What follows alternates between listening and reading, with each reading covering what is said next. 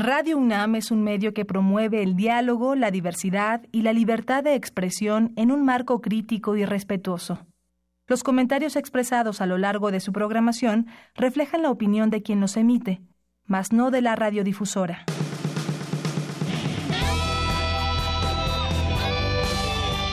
Prisma RU. Relatamos al mundo.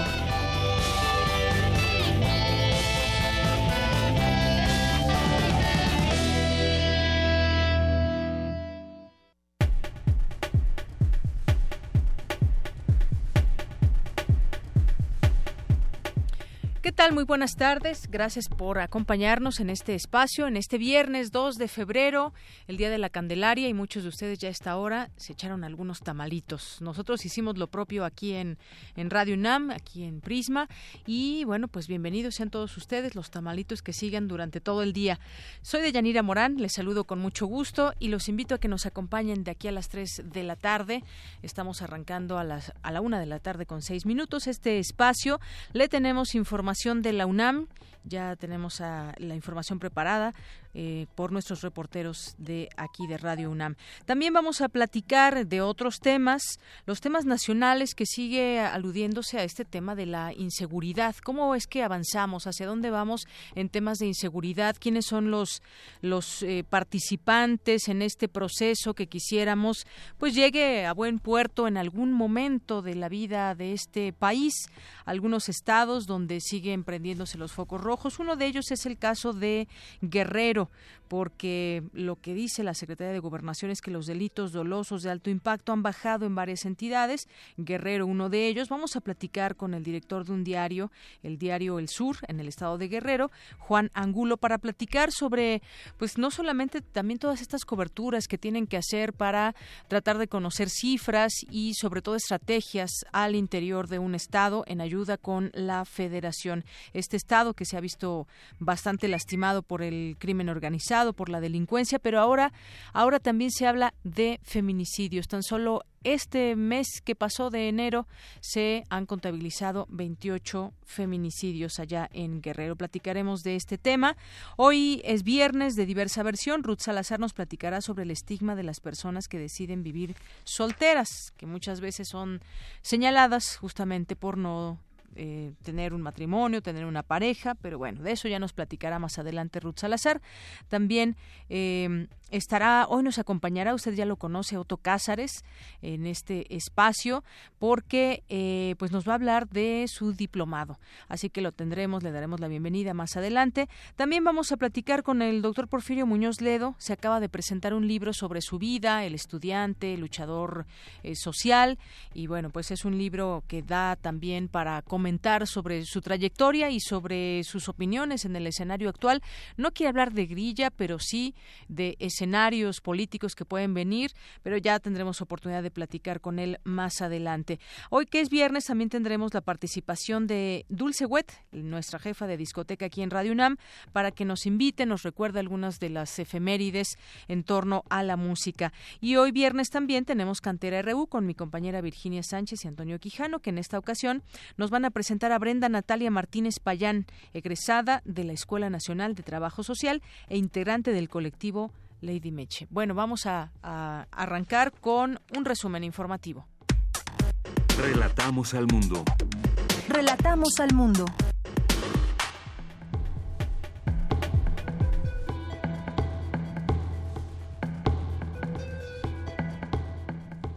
Y en este viernes 2 de febrero le presentamos desde la UNAM, rinden homenaje a la doctora Alicia Sicardi con la presentación del libro Hacer Ciudad, Hacer Ciencia, la agenda de los gobiernos locales del siglo XXI. En unos minutos, Cristina Díaz, Cristina, mi compañera Cristina Godínez con la información.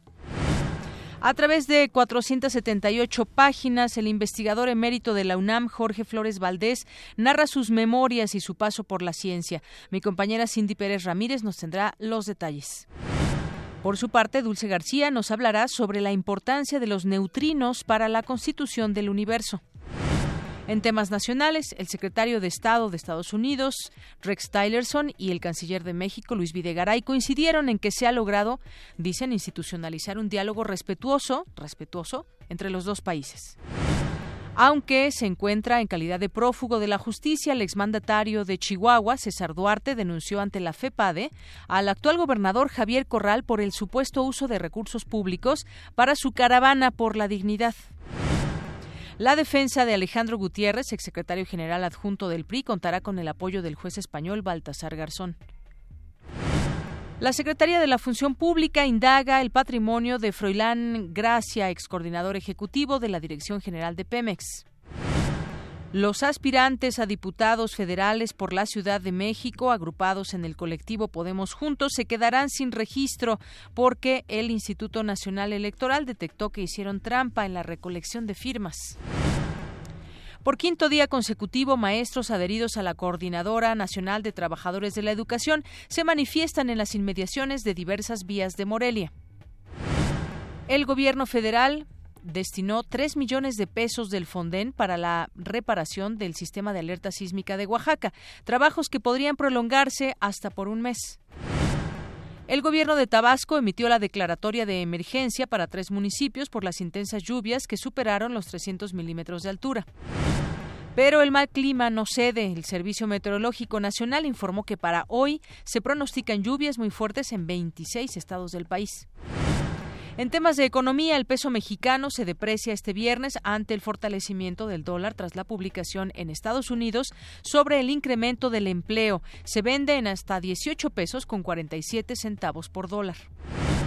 La Unión Nacional de Cañeros alertó que México reducirá sus ingresos en 300 millones de dólares, derivados de la exportación de azúcar a Estados Unidos.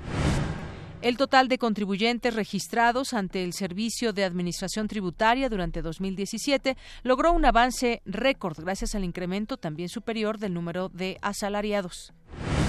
Y en temas internacionales, las dietas no saludables son causantes de una de cada cinco muertes a escala mundial, advirtió el Foro de la Salud del Reino Unido. Al menos cinco personas fallecieron hoy cuando dos helicópteros militares sufrieron un accidente en el sureste de Francia, confirmaron fuentes del Ministerio de Defensa. Hoy en la UNAM, ¿qué hacer y a dónde ir? Si te interesa el estudio de la fotografía como patrimonio, aún estás a tiempo de inscribirte al Congreso Fotodoc, que se llevará a cabo del 6 al 9 de marzo en la Torre 2 de Humanidades. Para mayores informes e inscripciones, visita iibi.unam.mx o comunícate al 5623-0044 y 5623-0045. Continúa el ciclo M68 El espíritu de la época en el Centro Cultural Universitario, donde esta tarde se proyectará el largometraje Los 400 golpes del director Francois Truffaut. La cita es a las 18 horas en la sala Carlos Monsiváis. La entrada cuesta 40 pesos. La compañía Eterno Caracol, bajo la dirección de la maestra Esther López Llera, te invitan a la obra Aliento de Viento y Agua, en la cual a través de estos elementos generan atmósferas contrastantes que llevan al espectador a reflexionar sobre la pérdida, el cambio y la transformación. Se presentará en el Salón de Danza del Centro Cultural Universitario hoy y mañana a las 7 de la noche y el domingo a las 6 de la tarde. La entrada es libre. Peterson, del director Jim Harmush, presenta un diario de 7 días en la vida del protagonista y su esposa, contemplando los triunfos y derrotas diarias y recreando su pasión por escribir poesía, para lo que se inspira en los pequeños detalles. No te pierdas la proyección de este filme en la sala Julio Bracho hoy y mañana a las 16.30 y 19 horas. La entrada cuesta 40 pesos.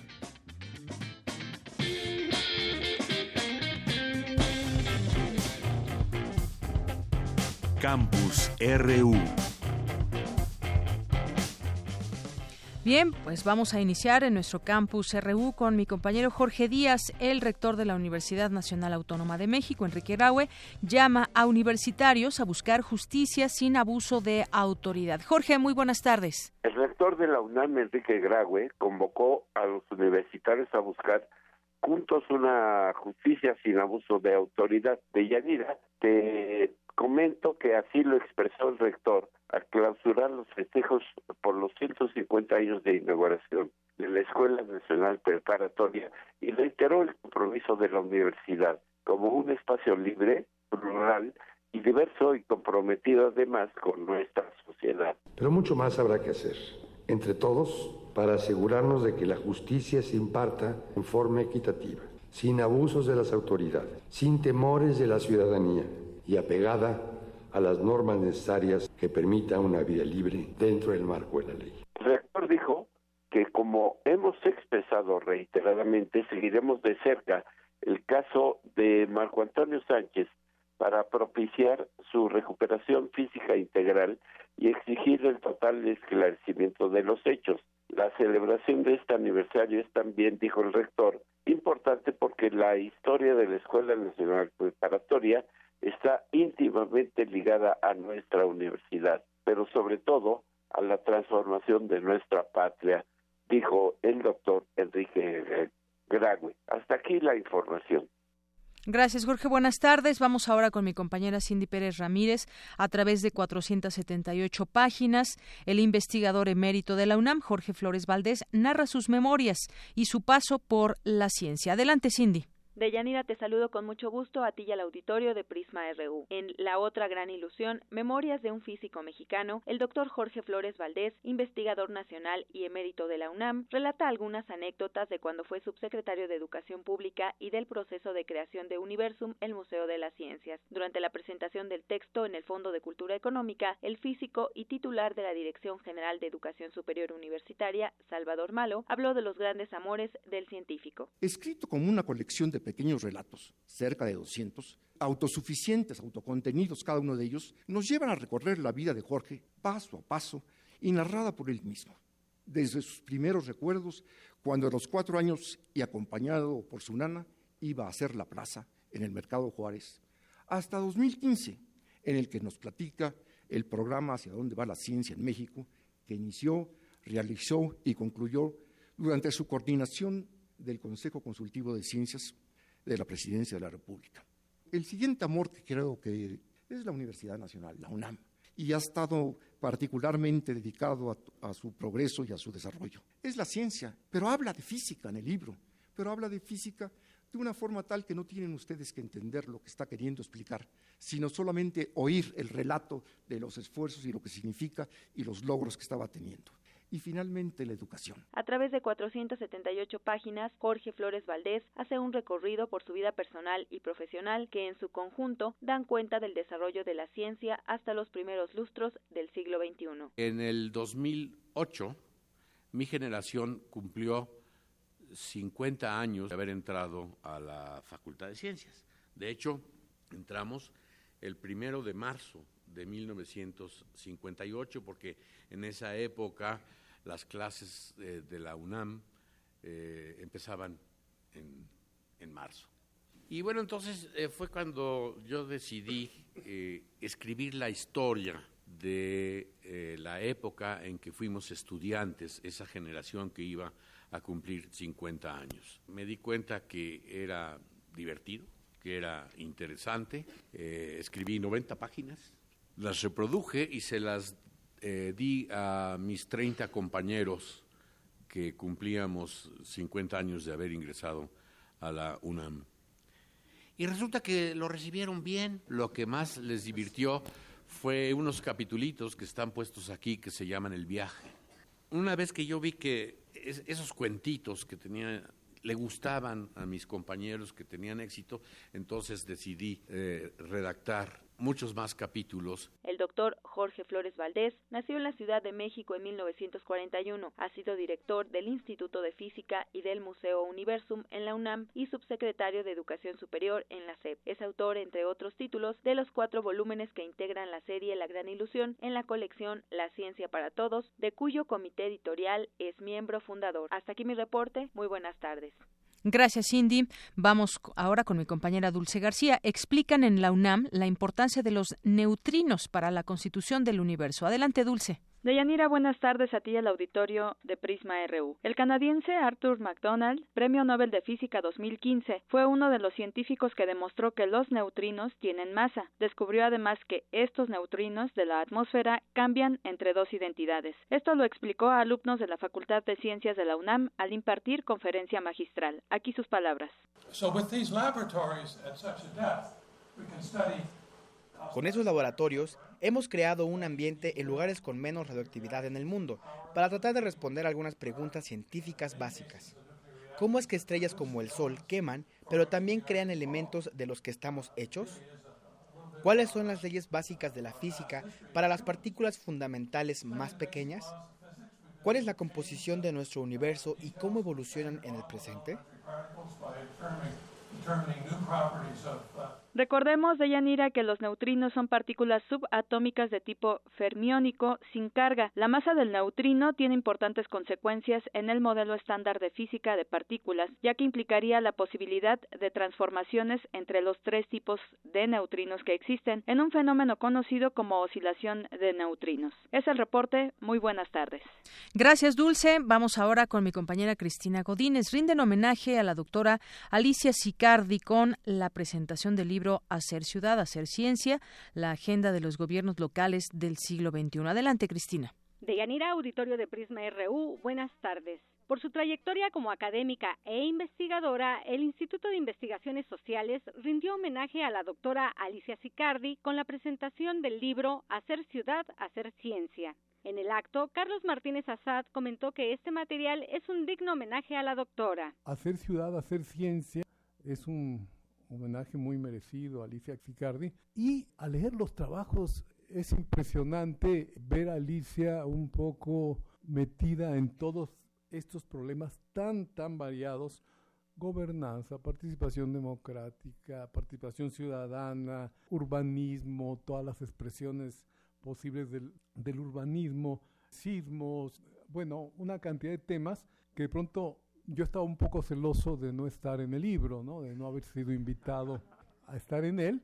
En tanto, Medardo Tapia señaló que desde ángulos como la ciudad, la ciencia y el gobierno pueden sistematizarse las aportaciones de la homenajeada. Su trabajo de investigación sobre la construcción de gobiernos democráticos mediante la construcción de participación ciudadana y la gobernanza en las ciudades y los gobiernos locales se ha hecho más difícil, cuanto más grave ha sido el problema. Alicia lo ha examinado en diversas ocasiones y ha identificado correctamente parte de los problemas de construir gobernanza y gobiernos más democráticos en la ciudad, los gobiernos municipales y el gobierno de nuestro país. Donatio Guillén, autor del prólogo, dijo que se enfocó en rastrear la historia de la herencia intelectual de la doctora. La intención es ofrecer un breve recorrido por las grandes transiciones políticas y sociales en México y en América Latina que enmarcan la obra de una intelectual muy destacada, la doctora Alicia Sicardi Contillani, argentina, mexicana, latinoamericana, a quien se dedica esta publicación en homenaje a su trayectoria académica y ejemplar desempeño como científica comprometida con su entorno y tiempo. De Yanira, este es mi reporte. Buenas tardes. Gracias, Cristina. Muy buenas tardes. Y bueno, no sé si a algunos de ustedes les llegó a través de redes sociales, a través de su WhatsApp, una, una noticia alarmantemente falsa y hablaba acerca de que la ONU eh, alertaba sobre un megaterremoto. Bueno, pues hay una respuesta ya eh, muy puntual de la UNAM y que hemos aquí repetido siempre a través de los especialistas, los conocedores. Los sismos no se pueden predecir. Al respecto habló Víctor Hugo Espíndola del Servicio Sismológico Nacional a cargo de la UNAM. Vamos a escuchar eh, lo que dijo al respecto. Y en la actualidad, pese a los estudios enfocados a la predicción de, sismos importantes, aún no es posible eh, determinar cuándo ni dónde pueda ocurrir un sismo grande. Es decir, no se pueden predecir los sismos. Por lo tanto, cualquier eh, rumor o noticia de que se aproxima un sismo importante es eso, un simple rumor.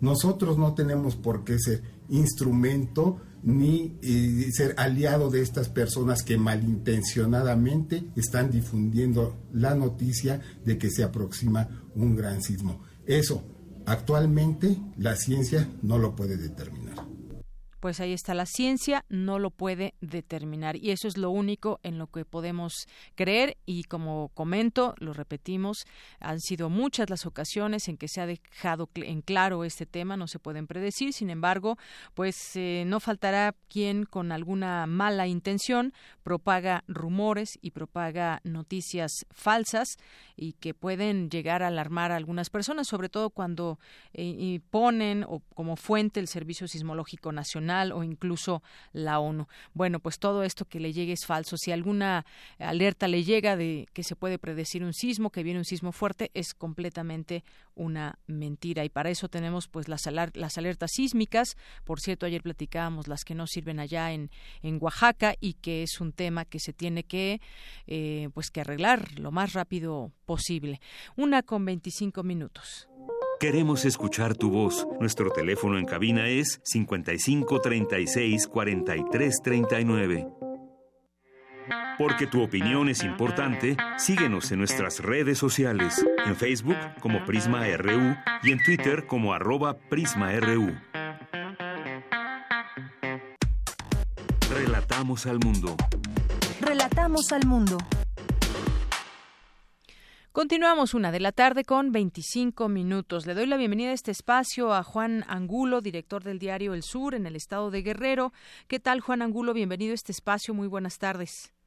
Ah, ¿qué tal, Dianira? Buenas tardes, a tus órdenes. Juan, pues ya en otros momentos hemos platicado y en esta ocasión, pues eh, siempre es bueno hacer un, corte de caja y un, un, corte de lo que ustedes están viendo como periodistas allá, que es justamente tratar de relatar la realidad de lo que sucede allá en Guerrero.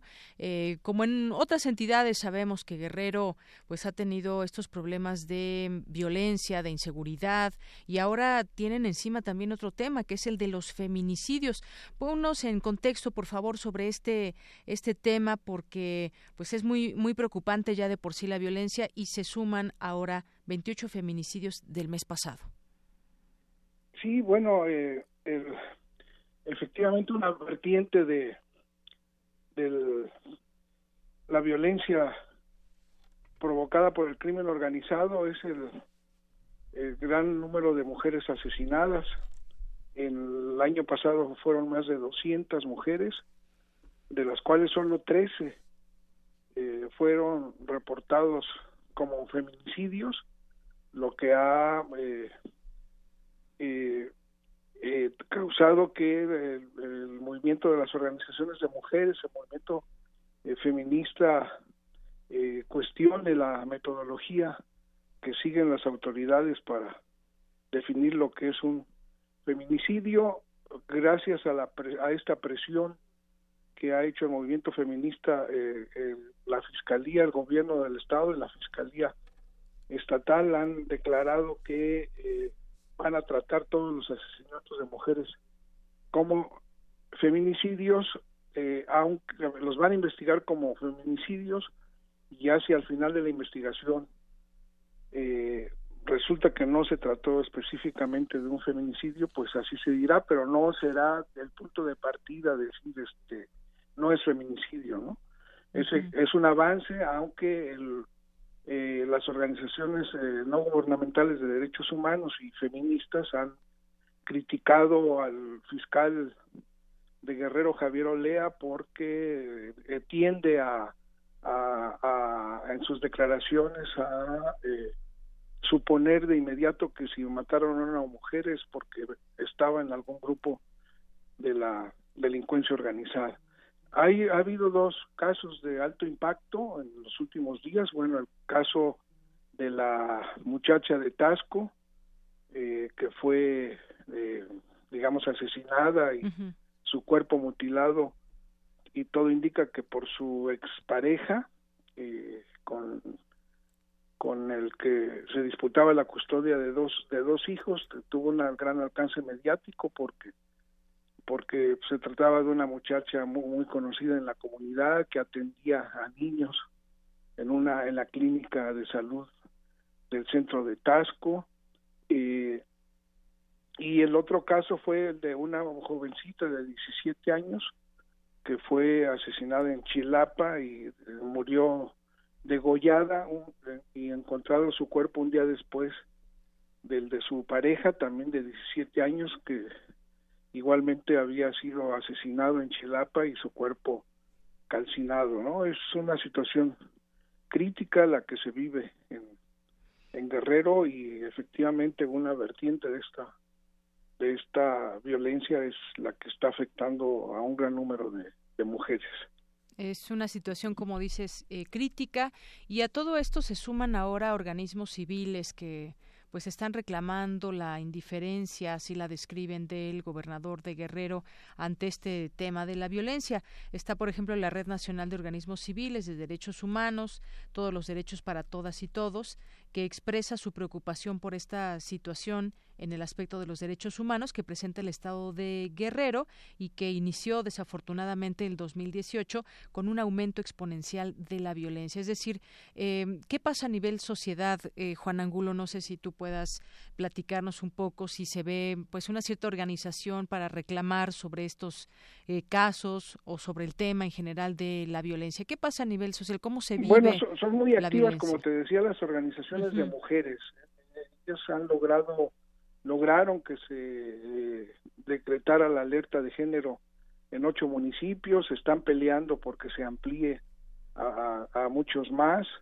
y las organizaciones no gubernamentales, pues acá tenemos a una de las más prestigiadas del país, con muchos reconocimientos internacionales, que es el Centro de Derechos Humanos de la Montaña Tlachinolan, eh, pero eh, sinceramente no hay, digamos, eh, sí hay una, digamos, una movilización de estos sectores, de las organizaciones de mujeres, de las organizaciones no gubernamentales, eh, algunas organizaciones sociales ayer, anteayer marcharon maestros, telefonistas,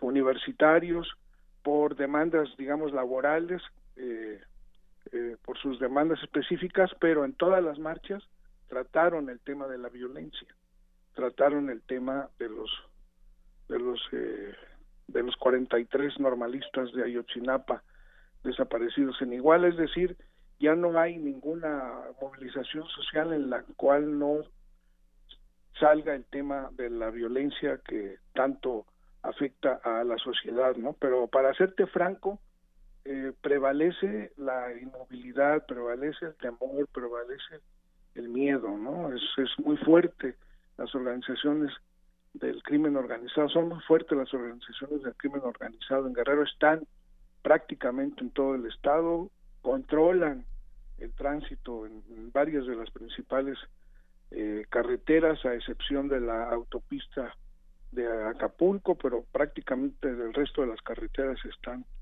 bajo su control, entonces está, y bueno, y la, el gran nivel de impunidad que existe, ¿no? Entonces, sí hay gente que se preocupa, gente que se moviliza, gente que reclama, eh, que se organiza, pero sinceramente lo que prevalece es el, el, miedo, el temor y bueno, ahorita también afecta las eh, las campañas, ¿no? Los principales partidos, mucha gente está ahorita en la cuestión de las candidaturas, de quién de pelearse los espacios que se van a disputar en las elecciones de julio, ¿no? Eso también como que eh, debilita la, la movilización eh, en contra de la violencia y para exigir eh, seguridad, ¿no?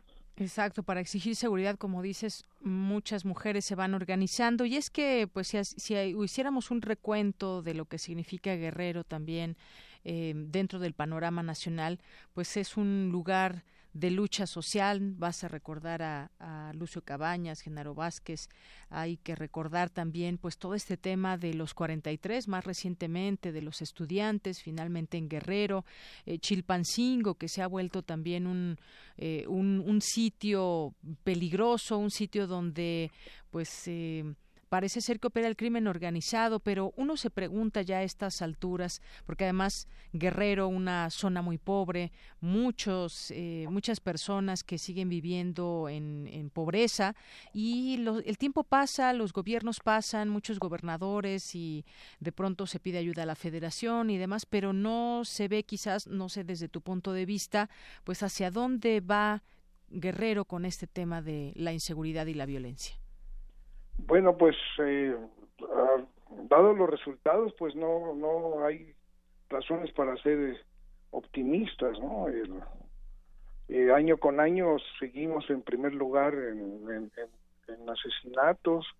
Eh, el gobierno dice, bueno, los hemos contenido, ya no han crecido como en otros estados donde hubo un aumento hasta casi del 200% de homicidios dolosos el año pasado. Bueno, es, es cierto eso que no han crecido, pero tampoco han disminuido, ¿no?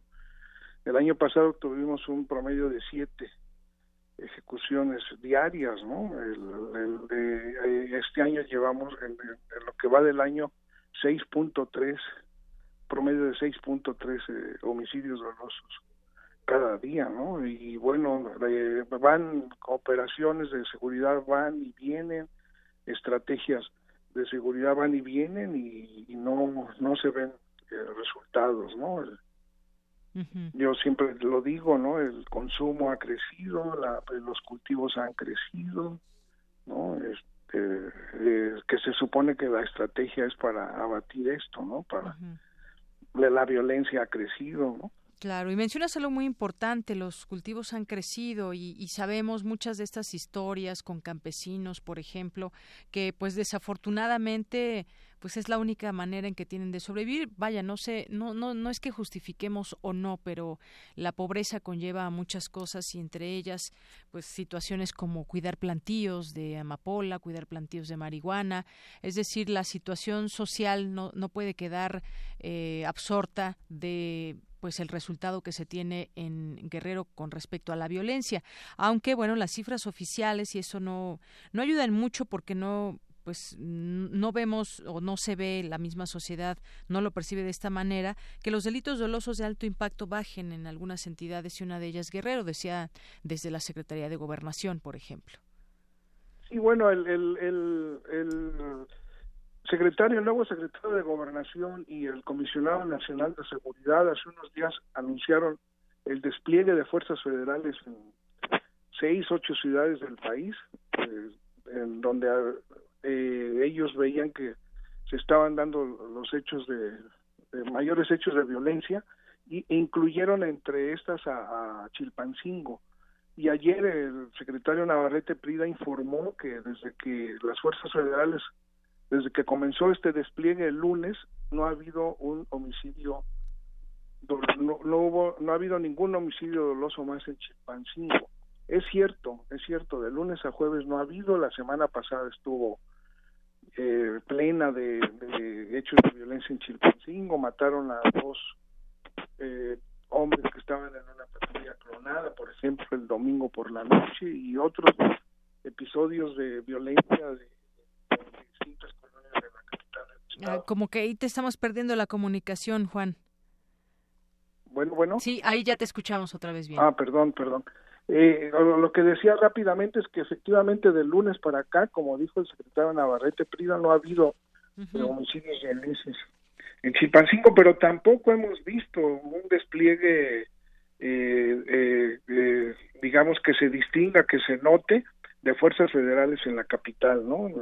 Normalmente esto se nota porque llegan a, a este a hoteles, ocupan prácticamente los cuartos de, de todos los cuartos de, los hoteles y no hemos visto este despliegue eh, de fuerzas y el propio gobernador ha dicho que están esperando que lleguen estas fuerzas federales y está señalando que es más importante que se vayan hacia Chilapa, un municipio cercano a Chilpancingo, donde la violencia y con mucha hazaña se ha recrudecido y el alcalde y los empresarios de Acapulco están solicitando que se vayan las fuerzas federales a esta ciudad turística, ¿no? Este es, digamos, lo que ha pasado en estos días. Claro.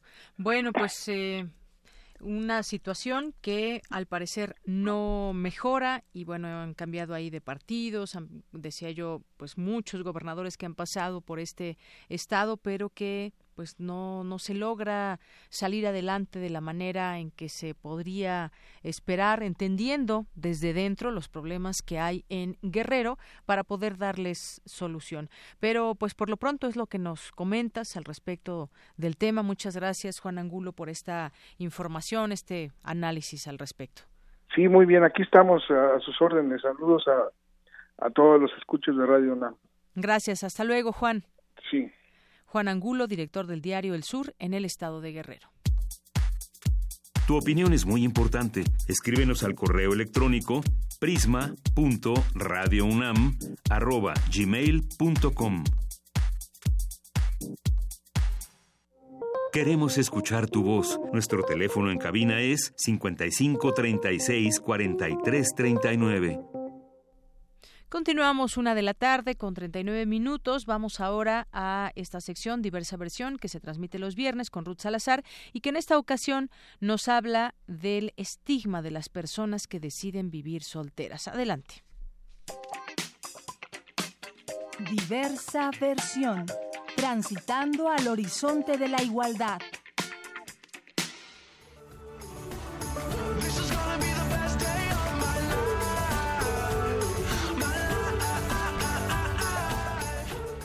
Tal, Deyanira? Auditorio de Prisma RU, buenas tardes. En esta ocasión abordaré el tema de la soltería y la presión social que enfrentan las personas que deciden vivir bajo esta condición. En los últimos años, el número de personas que se inclinan por la soltería se ha incrementado. De acuerdo con la encuesta nacional de ocupación y empleo del INEGI, en 2016 el 31.4% de la población de 15 años y más se encuentra soltera y el 10.5 es separada, divorciada o viuda. Es decir, más de 50 millones de personas en México. Sin embargo, la soltería tiene una connotación negativa, sobre todo cuando se trata de mujeres. Las mujeres que por decisión propia prefieren ser solteras y no ser llevadas por los estereotipos se enfrentan a todo tipo de presiones sociales. Escuchemos los siguientes testimonios. De hecho, somos como que más como más abiertas y liberales a, no creer en el amor romántico, ¿no? De que tienes que encontrar a alguien, casarte, tener hijos. Entonces, por parte de mis amigos, la presión no la siento.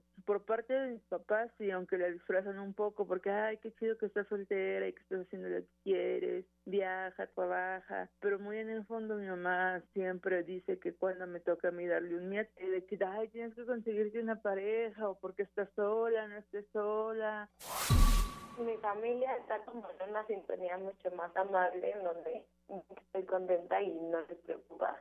Pero son más mis amigas y de repente también los hombres como que se sacan de onda y, y soltera, ¿no? En especial, por ejemplo, las parejas de mis amigas. Y todos te quieren empujar a fuerza. Pero nunca pensé que la presión social me fuera a llegar tan joven.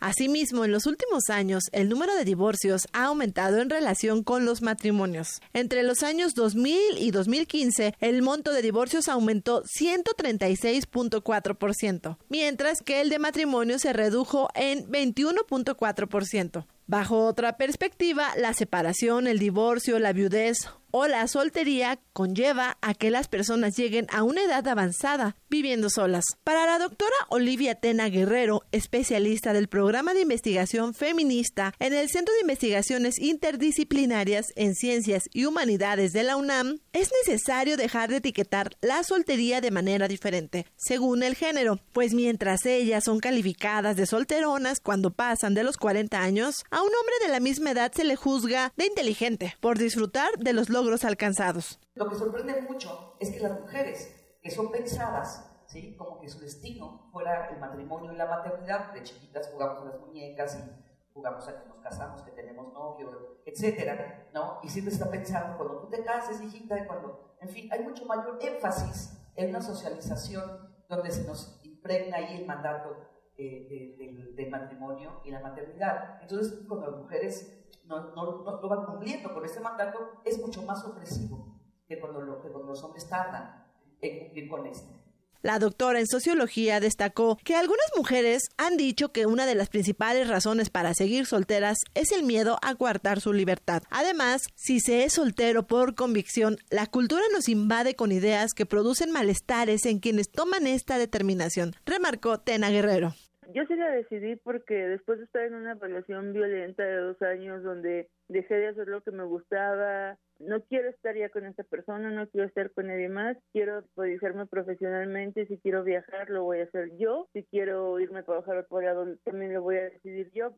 La soltería se decide por, por elegir el, camino profesional y hasta por, por tu propia libertad, porque en ese sistema del amor romántico y del amor para siempre y, y, no, o sea, no, es muy difícil encontrar una persona que, que tenga como, no los mismos ideales, pero sí unas aspiraciones distintas a lo que es la familia tradicional.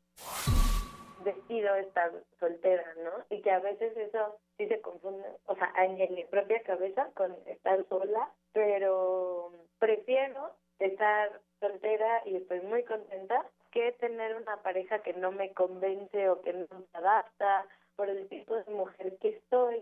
Soy independiente, vivo sola, trabajo, me gusta mucho salir, se vuelve todavía más complicado, ¿no? Encontrar una pareja. Pero la soltería muchas veces no es una decisión. Hay contextos que llevan a las personas a vivirla. En este sentido, la doctora Olivia Tena explica que al platicar con hombres o mujeres de más de 40 años, inevitablemente dicen que si llega una persona con ciertas características, vivirían en pareja.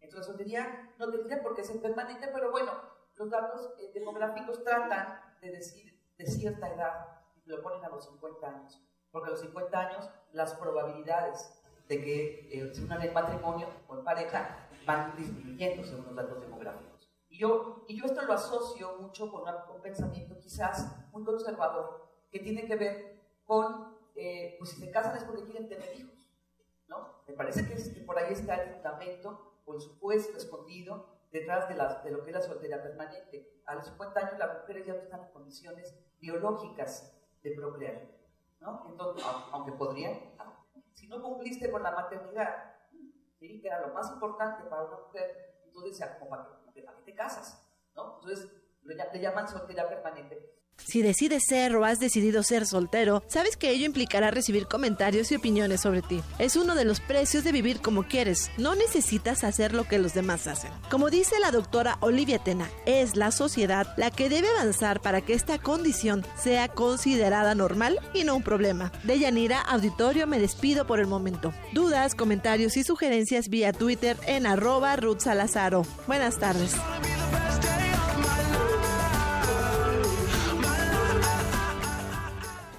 Porque tu opinión es importante, síguenos en nuestras redes sociales, en Facebook como Prisma RU y en Twitter como arroba PrismaRU continuamos aquí en el programa, una con 46 minutos. Y se han sentido en algún momento también ustedes estigmatizados por ser solteros, llegar a cierta edad y no tener pareja o hijos, bueno, pues ahí ya nos presentó esta información Ruth Salazar. Y algunos otros temas que comentar con todos ustedes. Ahora que está eh, Rex Tillerson aquí en México, pues hace declaraciones que habrá que tomar en cuenta. México dice debe estar atento a Rusia, es lo que recomienda. Rusia tiene tentáculos, dice él, en diferentes elecciones en el mundo. Y mi consejo para México es que preste atención a lo que está pasando, dijo hoy el secretario de Estado de Estados Unidos durante una conferencia conjunta con sus pares de México y Canadá. Es lo que de lo que habló, de lo que hizo mención, entre otras cosas, en esta visita que hace.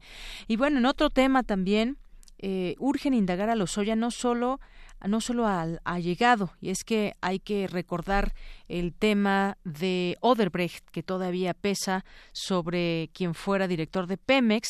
Diputados del PAN de Morena exigieron que el gobierno federal investigue la corrupción de Emilio Lozoya, que eh, en lugar de enfocarse solo en lo hecho por los subalternos de petróleos mexicanos. Este medio del que, le del que tomo esta información, que es Reforma, publicó que la Secretaría de la Función Pública investiga a uno de los colaboradores de más confianza de Lozoya en la empresa. Él eh, se llama Froilán Gracia García, ex coordinador ejecutivo de Dirección General de Pemex. Este escándalo, pues aún no aún quedan muchos cabos sueltos.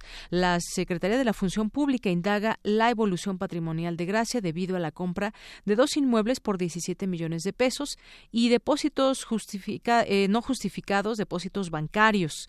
Jorge Triana, quien es diputado del PAN, condenó que el gobierno federal investigue la corrupción en Pemex y los sobornos de Odebrecht sin tocar a Emilio Lozoya. Agregó que todos saben de sus vínculos con Odebrecht y todos en México conocen las pruebas. Bueno, pues es que justamente las pruebas serían lo que defina a este tema, lo que defina pues eh, las investigaciones y a veces mucha gente ha robado en este país mucho dinero, pero no se tienen las pruebas. Por su parte, la diputada Rocío Nale coordinadora de Morena, también cuestionó que se pongan los ojos en un colaborador y no en Lozoya. Es que justamente, bueno, quien es, como sabemos, muchas veces se maneja a través de redes este tema de los dineros. Señaló que se tiene que investigar la compra a modo de la planta de agronitrogenado, la asignación de contratos en adjudicación directa por más de 500 millones de pesos al cónyuge de la ex enlace legislativo y el cobro del seguro de la planta Pajaritos, entre otras irregularidades en la gestión de los Soya.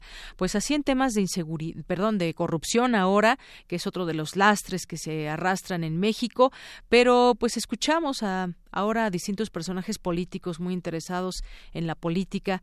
Eh, que pretenden acabar la corrupción. ¿Se podrá? Hay que tener siempre esa esperanza de que se puede terminar porque somos parte todos de un, de un problema.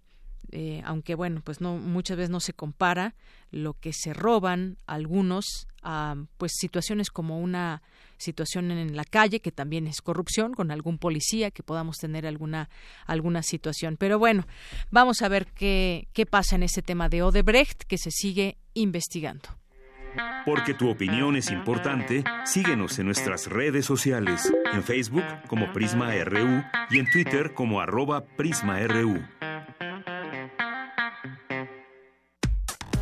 Relatamos al mundo. Relatamos al mundo.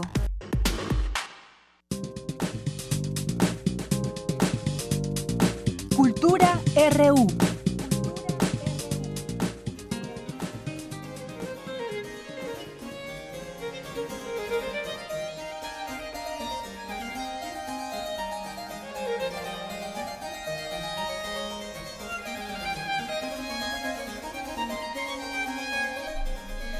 Bien, pues entramos ahora a la sección de cultura con Tamara Quiroz. ¿Qué tal, Tamara? Adelante, buenas tardes. Deyanira, te saludo con mucho gusto. También a todos aquellos que nos acompañan a través de la frecuencia de Radio UNAM.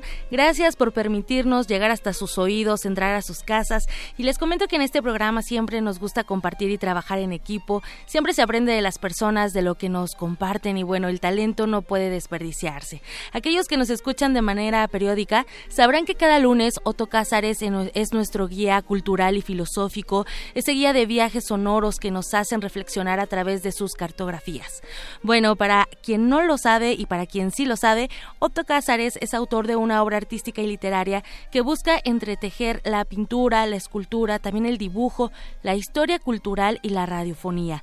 Libros UNAM ha publicado dos de sus libros, el primero eh, lleva el título de Cuaderno de los Espíritus y de las Pinturas y también Cosmorama, una antología de sus ensayos, artículos y guiones radiofónicos. Él también da clases en la Facultad de Filosofía y Letras de la UNAM y mañana iniciará un curso aquí en la sala Julián Carrillo de Radio UNAM. Y bueno, lo tenemos en la línea a Otto Cázares para hablarnos de este curso titulado Tratado de las Vocaciones.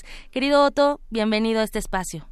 Hola Tamara, ¿cómo estás? Ahora me toca saludarlos desde a través del frío medio del teléfono. Ya el lunes les daré un abrazo a Deyanira que está por ahí, a Hola, todo Otto. el equipo de producción. Les mando un abrazo y ya se los daré el lunes porque nosotros no tenemos puente, nosotros sí trabajamos. Eh, así es, Otto, y, y- y todos los lunes te escuchamos con mucho gusto. Y bueno, en- para finalizar, la se- vas a finalizar con nosotros la semana. Platícanos, por favor, Tratado de las Vocaciones. Eh, es un curso que inicia mañana, mañana aquí en la sala Julián Sí, Carrillo. Mañana yo estoy muy contento, lo estoy preparando con mucho entusiasmo.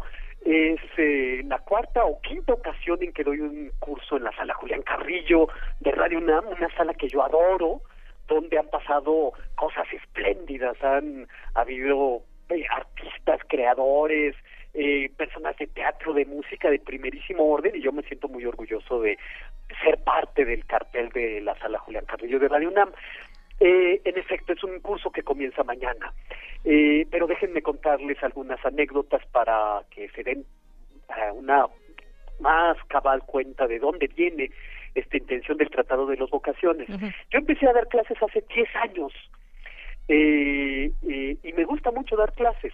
Y en estos 10 años de dar clases aquí y allá, eh, he experimentado con varios sistemas de, de- de- de- varios sistemas pedagógicos. Eh, he pasado por las, las reflexiones de Freire, de Pestalozzi, de Jocopop, que es el maestro ignorante, Y a últimas fechas he estado haciendo algunos cursos, pues más bien experimentales. Hace algunos meses di un curso eh, caminando por las calles de la Ciudad de México, buscando jardines, a la manera griega, eh, reflexionando acerca de Ovidio, eh, poeta latino, pero con esta eh, movilidad que por supuesto trastocaba los caminos de aquello que yo llevaba eh, contemplado para dar en la clase y salía a, un experimento pedagógico muy interesante. El Tratado de las Vocaciones es también un curso experimental. Eh, yo tengo años eh, diciendo que voy a escribir un libro con el tema de la vocación y no lo escribo. Tengo muchas notas en mis cuadernos, tengo muchas reflexiones al respecto. Es un tema que yo he pensado mucho y que he desarrollado en mis programas de radio, en mis escritos. Es un tema en el que pienso constantemente con más o menos profundidad. Eh, he decidido hacer con estas notas que tengo dispersas un curso y quizás después un semestre y a la manera alemana eh, tengo voy a tener escritas mis lecciones para después publicar ese libro que tanto me vengo anunciando y tanto me vengo prometiendo. De modo que, eh, como dice el cartel publicitario del Tratado de las Vocaciones, este curso es una tentativa en vivo, con público, de escribir, reescribir, enmendar, quitar, corregir un libro con el tema de la vocación a partir del estudio de seis creadores, pensadores, eh, entendiendo sus vidas como tiempo de creación y de evolución creadora. Es una tentativa de escribir este libro en vivo. Muy bien. Eh, y también es una invitación para que los que me acompañan escriban sus propias páginas volátiles de su propio eh, tratado vocacional. yo tengo una tesis principal, una tesis fundamental para el curso. La vocación es algo que aparece en la infancia, se vislumbra en, el en la infancia y debe recordarse. Y en la adultez, además de recordarse, debe inventarse. La vocación es algo que se inventa. Y a través del estudio de estos seis creadores, eh, de los que hablará el Tratado de las Vocaciones, nos vamos a dar cuenta de eso, de que los eh, autores creadores buscan la, la invención completa de, su, de, las formas en que acuden al llamado vocacional. Eh, la llamada de la vocación es una, pero las formas de acudir a ese llamado son múltiples. Mm. Y por lo tanto podemos encontrar creadores que escriban libros, que pinten cuadros, compongan sinfonías o hagan caricaturas, como en el caso de E.T.A. Hoffman, que no es uno de los autores que vamos a, a, estudiar a profundidad, pero que sí vamos a mencionar constantemente. Claro. Hay muchas maneras de acudir al llamado. Eh, lo que queremos investigar en este curso es las ramificaciones del, del llamado en seis autores en particular. He dejado afuera a autores que son el amor de mis amores y que los que me hacen el favor de escucharme a través de Radio UNAM sabrán que son autores a los que vuelvo constantemente. Dejé fuera a Ethel Hoffman, por ejemplo. Dejé eh, fuera a William Blake, a Richard Wagner, a Leonardo, que es un, un portento, un coloso de la vocación. Pero dejaste a otros muy interesantes. Exacto, eh, este, yo creo que sí, es Lucrecio, Ovidio, Ramón Lull, Alberto Durero, Novalis, Walter Benjamin. Son estos los seis autores que vamos a estudiar. Eh, todos ellos comparten muy poco realmente, salvo algunas anécdotas, eh, que si las tomáramos, pues hilaríamos muy delgado, pero vamos a hablar acerca de sus características comunes, vamos a hablar acerca de sus diferencias. Eh, muchos de ellos tuvieron uh, mala suerte. Yo recuerdo una anécdota que pinta de cuerpo entero la vocación de Walter Benjamin.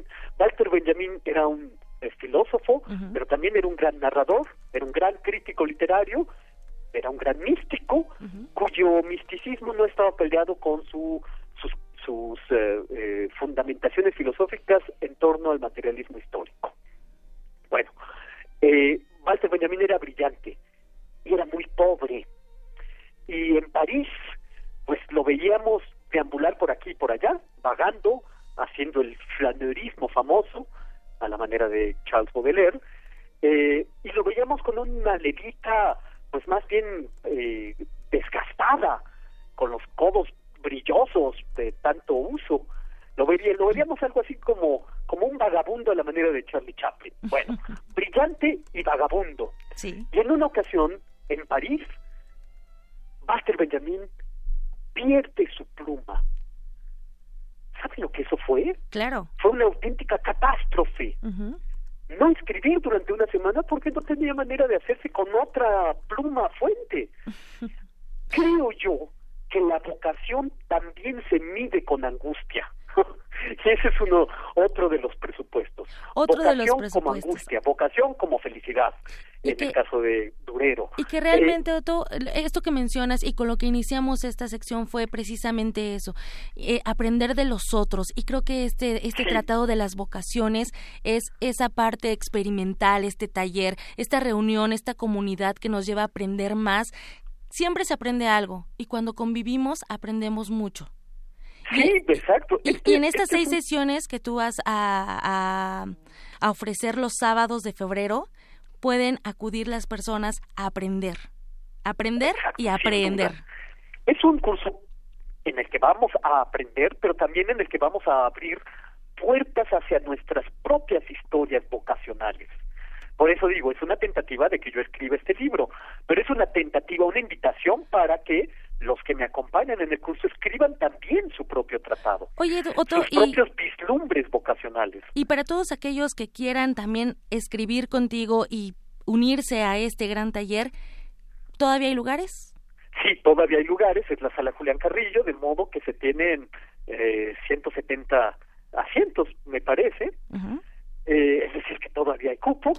Muy bien, perfecto. y también para aquellos que puedan estar interesados o indecisos, yo he de decirles que eh, puede inscribirse todo aquel que esté interesado. No se necesita una formación en particular, ni pido de ninguna manera que estén iniciados en las lecturas de los autores que vamos a... Eso es importante. En las, lecturas o en las imágenes de los autores que vamos a investigar. No, eh, eh, quiero que invitarles a que eh, si se sienten eh, llamados al curso, hagan caso al llamado.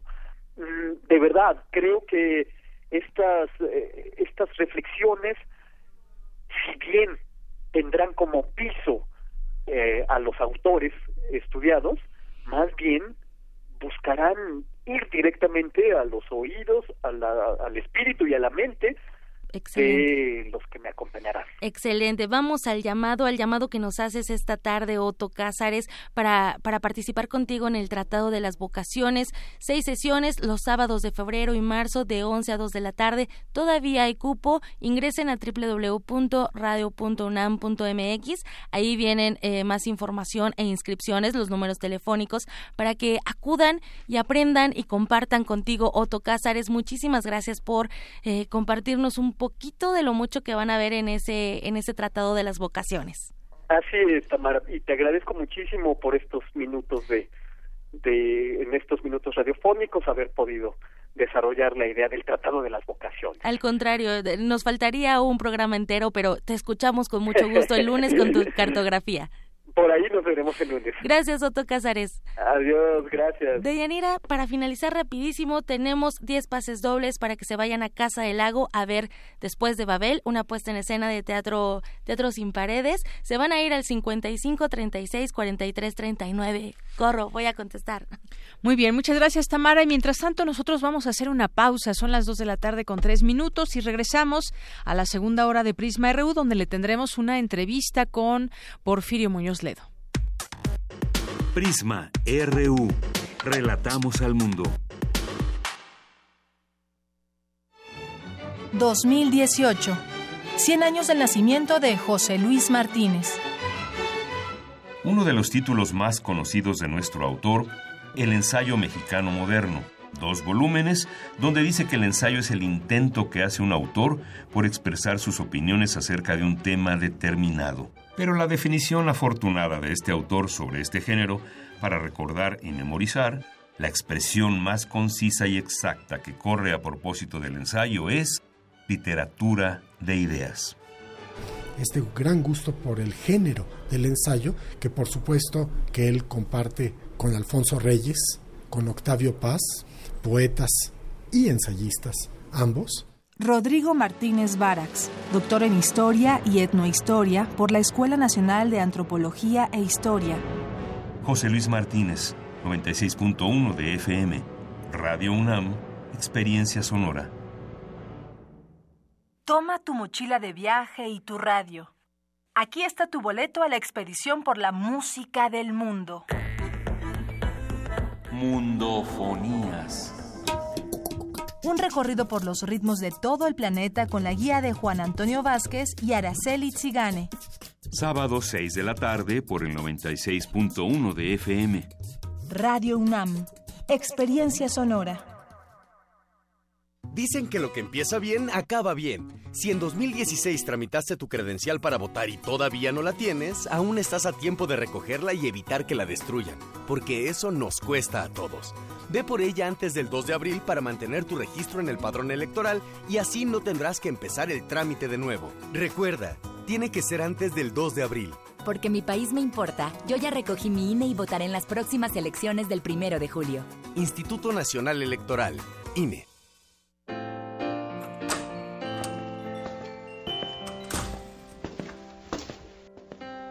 Bienvenidos, buenos días. ¿Les muestro una pulsera, un anillo o un collar? ¿Te gustan? Elige uno. ¿Para qué? Todos son iguales. ¿Todos son iguales? Puros pretextos. Este primero de julio no hay pretexto. Vota para elegir a las y los diputados locales e integrantes de los ayuntamientos. Bien, Instituto Electoral del Estado de México. Resistir está en la naturaleza humana. En todo aquello que hemos creado para nuestro cuerpo y nuestro espíritu. En la libertad de nuestros sentidos y el derecho a nuestros pensamientos. En nuestra capacidad de ser responsables y en el gusto de entretenernos. Tenemos un legado que mantener y nuestra tripulación cumple su misión con honor. Resistencia modulada. De lunes a viernes, de las 20 a las 23 horas, por el 96.1 de FM, Radio UNAM. Experiencia sonora. En estos difíciles momentos que nos ha tocado vivir a causa de los desastres naturales, somos muchos los mexicanos que hemos apoyado sin dudar. Corre la voz, porque el apoyo debe continuar. Corre la voz, porque no debemos detenernos. Somos muchos los que estamos sumados para levantar México. Es hora de correr la voz para que sigamos aportando todos. El PRI escuchó el mensaje, ha entregado 258 millones de pesos y va a informar puntualmente en qué se está invirtiendo ese dinero. Primero, lo primero. Primero es México. PRI. Sin confrontar. Los jóvenes de México estamos siempre al frente de los grandes cambios sociales. Somos los jóvenes del 68 y el despertar cultural. Somos los jóvenes del 85 que abrimos paso a la democracia. Y somos los jóvenes que en el 18 estamos combatiendo la corrupción. Caminando sin descanso para que los derechos se respeten, para que tengamos justicia, para construir la democracia. Dimos un paso y ya caminamos kilómetros. Empezamos unos cuantos y hoy somos millones. Porque estamos al frente del cambio. PRD. La revista de la universidad en radio.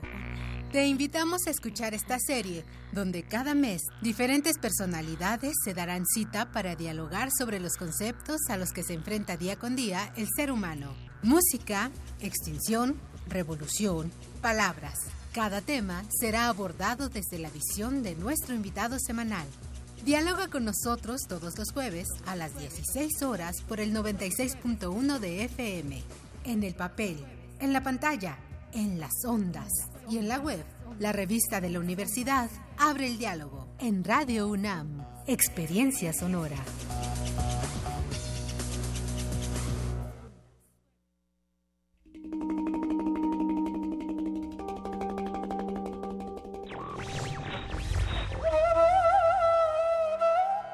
No pido riquezas, ni esperanzas, ni amor, ni un amigo que me comprenda.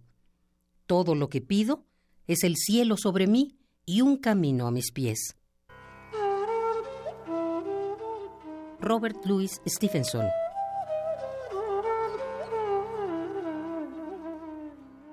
Radio UNAM. Porque tu opinión es importante, síguenos en nuestras redes sociales, en Facebook como Prisma RU y en Twitter como arroba PrismaRU. Relatamos al mundo. Relatamos al mundo. Mañana en la UNAM, ¿qué hacer y a dónde ir? Cultura UNAM te invita a la transmisión en vivo de la obra El Cascanueces desde la Royal Opera House de Londres, mañana a las 11 horas en la sala Julio Bracho del Centro Cultural Universitario. El boleto, que también te da acceso a la charla introductoria a cargo de la maestra Arcelia de la Peña una hora antes, cuesta 140 pesos y puedes adquirirlo en línea a través del portal cultura.unam.mx y en la taquilla de la unidad cinematográfica. Parte del Festival Internacional de Piano 2018, mañana se llevará a cabo el recital Jóvenes Talentos, que en esta ocasión presenta a José Manuel Cruz y Mateo González para interpretar obras de Mozart, Copland, Mendelssohn y Beethoven. Mañana a las 18 horas en la sala Carlos Chávez del Centro Cultural Universitario. La entrada cuesta 50 pesos con los descuentos habituales. En el cinematógrafo del Chopo proyectarán la comedia costumbrista de 1967, Los Caifanes, del director Juan Ibáñez y que contó con la participación de Óscar Chávez, Ulisa, Ernesto Gómez Cruz, Enrique Álvarez, Félix, entre otros. Las funciones serán mañana y el domingo a las 12, 17 y 19.30 horas. La entrada cuesta 40 pesos. El carro de comedias te invita a su programa doble que mañana presenta La verdad sospechosa de Juan Ruiz de Alarcón y el domingo Los empeños de una casa de Sor Juana Inés de la Cruz con adaptación y dirección de Álvaro Cerviño. La cita es en la explanada de la Fuente del Centro Cultural Universitario. Ambos días a las 11 de la mañana. La entrada es libre.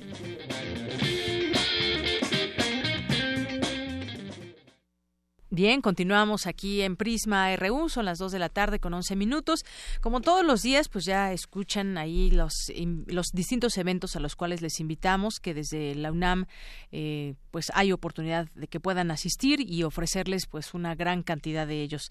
Bien, vamos a mandar saludos a las personas que nos escriben vía, vía Twitter en arroba Prisma RU, como Hola Cabriola, José Luis Sánchez, donde nos saluda y dice, ahora ya no tienen pretexto los estadounidenses para imponer por en vez a otro maniquí. Ellos fueron intervenidos por Rusia. Sí, hace rato que platicábamos de Rex Tillerson que está en México y que dice que o da un consejo ahí velado de que tengamos cuidado con el tema de Rusia. Bueno, pues ellos tienen también ahí un brete que no han logrado subsanar del todo. Eh, muchos saludos también a El Sarco Iquetecuani, eh, a Magdalena González también. Eh, sí, en ese tema que hace referencia agrega la información de aumentan divorcios, disminuyen los matrimonios. Bueno, pues también entender como sociedad muchos aspectos que, que se viven y que muchas veces la gente prefiere ahora por la soltería.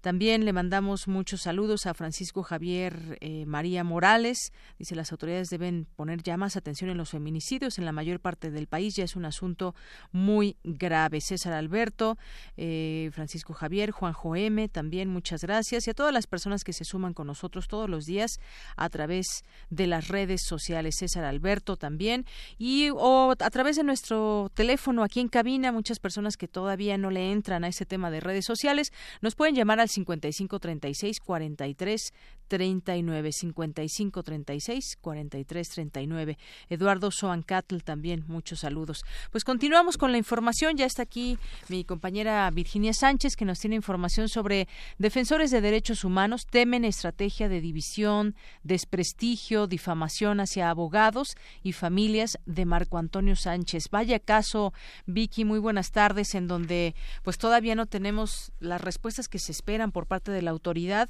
Los padres aseguran que él había salido en condiciones muy diferentes a las que llegó después de haber sido golpeado hasta donde se sabe por la autoridad, retenido y hay ahí varios días en que no tenemos información de lo que pudo suceder con, con este joven. Así es, Deyanira. Auditorio, muy buenas tardes. Pues precisamente como tú comentas ante esta situación de este caso de Marco Antonio Sánchez, de 17 años, estudiante de la preparatoria 8 de la UNAM, quien, como bien dices, fue detenido por policías de la Ciudad de México en la estación del Metrobús Rosario y posteriormente estuvo desaparecido durante cinco días. Y bueno, pues que es un caso que ha generado gran indignación, no solamente a nivel nacional, también internacional, tanto por el incumplimiento del protocolo de detención al ser un menor de edad y pues por la falta de una respuesta clara y consecuente por parte de las autoridades correspondientes. Es por esto que este viernes la Red por los Derechos de la Infancia en México, la Oficina de Defensoría de los Derechos de la Infancia y el Instituto de Justicia Procesal Penal ofrecieron una conferencia de prensa en el Centro Nacional de Comunicación Social CENCOS para hablar sobre el temor de que se desaten estrategias de división, desprestigio y difamación hacia abogados y familia de Marco Antonio Sánchez y ante ello presentar estrategias de protección a las víctimas. Así que escuchemos a José Antonio Guevara de la Comisión Mexicana de Defensa y Promoción de los Derechos Humanos, quien señaló que este caso es una evidencia del problema estructural en las detenciones que llevan a cabo las autoridades. Escuchemos. Este caso refleja un problema estructural por parte de las autoridades capitalinas, en particular la policía, en materia de detenciones. Pareciera que no tienen una preparación adecuada, una planeación adecuada sobre cómo, cuándo y a quién y por qué se puede detener a las personas se sobreutiliza de manera irresponsable la figura de la flagrancia, pareciera la fórmula mágica para detener a cualquier persona de la flagrancia, lo cual nos lleva a un segundo problema que no existen controles a la detención. El Poder Judicial actúa tarde para poder realizar las detenciones, no existen controles de la detención de personas a nivel interno de las policías que sean accesibles para las personas familiares o para las mismas personas detenidas. No existen controles ciudadanos, participación de ciudadanos en, la vigilancia de cómo se comportan las policías y las investigaciones ministeriales no son inmediatas, no son adecuadas y bueno, por su parte, Margarita Griesba, directora de la Oficina de Defensoría de los Derechos de la Infancia, habló sobre la estrategia que están planteando, que se denomina Círculo de Protección y Denunciantes Solidarios, la cual se trata de un grupo de personas visibles con trayectorias reconocidas y expertas en el tema de derechos humanos que se constituyen como denunciantes del delito. Escuchemos. En particular, esta estrategia busca brindar protección a las víctimas al lograr que la continuidad de la exigencia por justicia no dependa de ellas.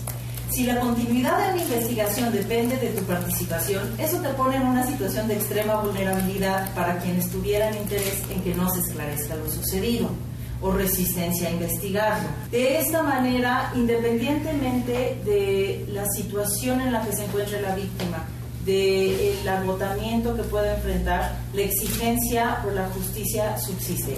Se constituyen como denunciantes formalmente en el expediente, es decir, tienen acceso a la supervisión y seguimiento de la investigación y entonces esta estrategia de esa manera busca blindar y proteger a las víctimas de las presiones de criminalización, división y conflicto que se siembra como estrategias comunes para lograr el desistimiento de las exigencias de justicia. Y bueno, entre los integrantes, mencionó Margarita Griesba de este grupo, en este caso de denunciantes solidarios, se encuentra Lidia Cacho, José María Yaspic, José Antonio Guevara, Luis González Plasencia, entre otros. Y bueno, Deyanira, porque sobre todo esta estrategia es, en este caso de Marco Antonio, como bien mencionan, ahora depende, según las autoridades, de que él recupere la salud para que él diga qué pasó, ¿no? Realmente. Y bueno, creo que eh, queda claro que eh, las autoridades serían deben de tener todos los elementos de indagar pues en todos los medios no que ellos tengan pues para hacer una investigación la investigación correspondiente y en este caso pues según se espera pero como ya hemos visto las secuelas que Marco Antonio está presentando pues esto digamos eh, atrofia un poco no que, que se vaya desarrollando bien la investigación y pues que se haga la justicia debida. La pregunta sería también, ¿sabremos realmente lo que sucedió dado este tema, cómo se ha venido desarrollando desde que desaparece, pues parece, nadie hace caso, de pronto eh, emerge la presión social, aparece el joven en condiciones en que están irreconocibles por parte de, de sus familiares, de sus amigos. Este caso llama mucho la atención por las características que tiene. En otros momentos, Vicky, ya hemos visto eh, cómo a la víctima prácticamente se le intenta culpar de lo que les lo que le sucede. Lo vimos con el caso de Narvarte recordarás con el fotógrafo y otras eh, mujeres que fueron asesinadas eh, eh, hace unos años y en donde pues trataron ahí de fue un caso muy mal llevado en donde incluso pues daban a conocer ahí ciertas situaciones de droga y demás como pues como tratando de exculpar a las a las autoridades. Este caso pues yo creo que no se nos debe olvidar este también de Marco Antonio Sánchez no debemos dejarlo al olvido. Hay muchas, muchas noticias y muchas situaciones que pasan en el país, pero esta, este en particular es un caso grave. No sabemos por qué está así Marco Antonio. Hay un diagnóstico médico, pero pues todavía hay las mismas preguntas o incluso más y la autoridad hasta el día de hoy no ha podido resolver. Así es, y bueno, la tendencia que algunos medios están haciendo es de criminalizar ¿no? a este joven, diciendo de que, bueno, por las condiciones en las que apareció, si era, usaba drogas y esto, bueno, pero sin embargo, pues es un estudiante de la preparatoria 8, ¿no? Yo creo que tenemos que hacer más caso a esto y que justo como dice esta falta de evidencias presentadas por las autoridades durante estos cinco años, desde la detención, ¿no? Que se ha dicho, solamente hay unas imágenes, hoy se aparecían eh, en el momento de detención, pero no son claras luego estas imágenes que, pudieran dar mayores elementos. Entonces, no caer, no permitir que se criminalice a este joven que, bueno, estamos viendo lamentablemente las consecuencias, las secuelas físicas y psicológicas que está mostrando. Esperemos que se recupere, pero también, pues, esperemos que se haga justicia y como esta estrategia que presentaron el día de hoy pues sirva de algo y coadyuve para que se aclare la situación y también sirva también como elemento eh, que esperemos no suceda y que esto sirva de, de, de, escarmiento o de ejemplo para que poner más atención a eh, que estas autoridades policíacas a la hora de detener a estos jóvenes a veces sin ningún elemento, sin ninguna Claro. sin ninguna razón. La suciedad del caso podemos destacar porque como aquí lo hemos analizado en, en, otros días anteriores, hubo un abuso de poder, sí lo hubo, y e inclusive pues un intento de desaparición forzada, así lo han visto también desde esa, desde esa perspectiva algunos, aunque lo niegue la autoridad. Pues sigamos en el caso y que no se, que no se olvide este porque pues a cualquiera le puede pasar, a cualquiera le puede pasar y y bueno, pues menor de edad y muchos protocolos que tampoco se siguieron. Gracias, Vicky. Gracias, muy buenas tardes. Muy buenas tardes. Vamos ahora con mi compañero Jorge Díaz. La UNAM reitera su compromiso en materia de derechos humanos con mexicanos en Estados Unidos. Adelante, Jorge. Desde la llegada de Donald Trump a la presidencia de Estados Unidos, la UNAM ha emprendido diversas acciones para mitigar el impacto que lleve a tener con nuestros connacionales especialmente en el ámbito de los derechos humanos, señaló Mónica González Contró, abogada general de esta casa de estudios. Al intervenir en el seminario Análisis de la Política Migratoria de Estados Unidos en América, un año de incertidumbre, explicó que la misión de la universidad es la investigación, la docencia y la difusión de la cultura, y es precisamente en esos ámbitos en que la UNAM ha decidido colaborar en solidaridad con los mexicanos en aquel país. La universidad, desde que llegó a la presidencia el actual presidente de los Estados Unidos, ha emprendido diversas acciones para mitigar el impacto que esto puede tener con nuestros connacionales en el extranjero y especialmente en el ámbito de los derechos humanos. Y es precisamente en este ámbito en el que la universidad ha decidido colaborar en solidaridad con estos conacionales y que es un espacio propicio para las reflexiones, el señalar que los derechos humanos son la herramienta definitiva para eliminar aquellos aspectos, aquellos elementos que colocan a las personas en una condición de mayor o menor vulnerabilidad. Los derechos humanos justamente sirven para superar esta condición adversa y generar una condición de igualdad entre todas y todos. De Yanira te comento que la abogada de la UNAM señaló que ha sido un año de incertidumbre sin una política clara que coloca a los migrantes en una situación de extrema vulnerabilidad al no tener una ciudadanía y la nacionalidad y que los pone en riesgo permanente. Dijo la abogada Mónica González Contró, no sabemos si las amenazas se cumplirán y en qué forma se hará eh, todas las acciones del presidente de Estados Unidos. Hasta aquí la información. Gracias, eh, Jorge Díaz. Y bueno, hablando de Estados Unidos, hubo un récord de remesas en 2017. El ingreso de remesas a México el año pasado fue de 28.771 millones de dólares, cantidad que superó en 6.6% la cifra correspondiente a 2016. Los factores que impulsaron esta captación fueron la mejoría en el mercado laboral en Estados Unidos, por supuesto, y la política migratoria de Trump, así como lo escuchamos, este tema de las remesas, muchos mexicanos trabajando en Estados Unidos para enviar dinero a México, la mejoría en este mercado laboral de Estados Unidos, que ha beneficiado a la población de origen mexicano que reside en el país, así como la política antimigratoria del presidente Trump, que elevó el temor de deportaciones en este grupo de la población, son factores que impulsaron la captación de estos recursos. Así, las medidas y el discurso del presidente de Estados Unidos, más que inhibir el flujo de envíos desde ese país a México, fue un factor que los impulsó.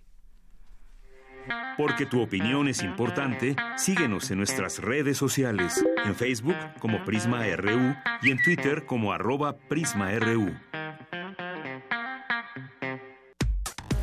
Relatamos al mundo.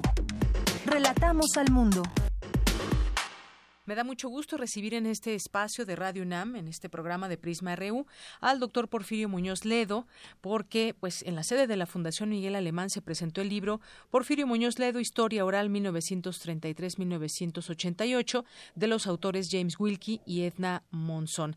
¿Qué tal? Bienvenido a este espacio, Porfirio Muñoz Ledo. ¿Cómo estamos? Mucho gusto. El gusto es nuestro y pues para platicar de lo que se dijo ahí en el marco de la presentación de este de este libro, pues platíquenos un poco. Este libro eh, pues abarca evidentemente varias cosas que tienen que ver con usted. Desde su formación se desvela pues su vida en seis capítulos, el estudiante. Sor Wilkie y la señora Monzón, que son el equipo de historia oral de la Universidad de Los Ángeles, sí de la UCLA.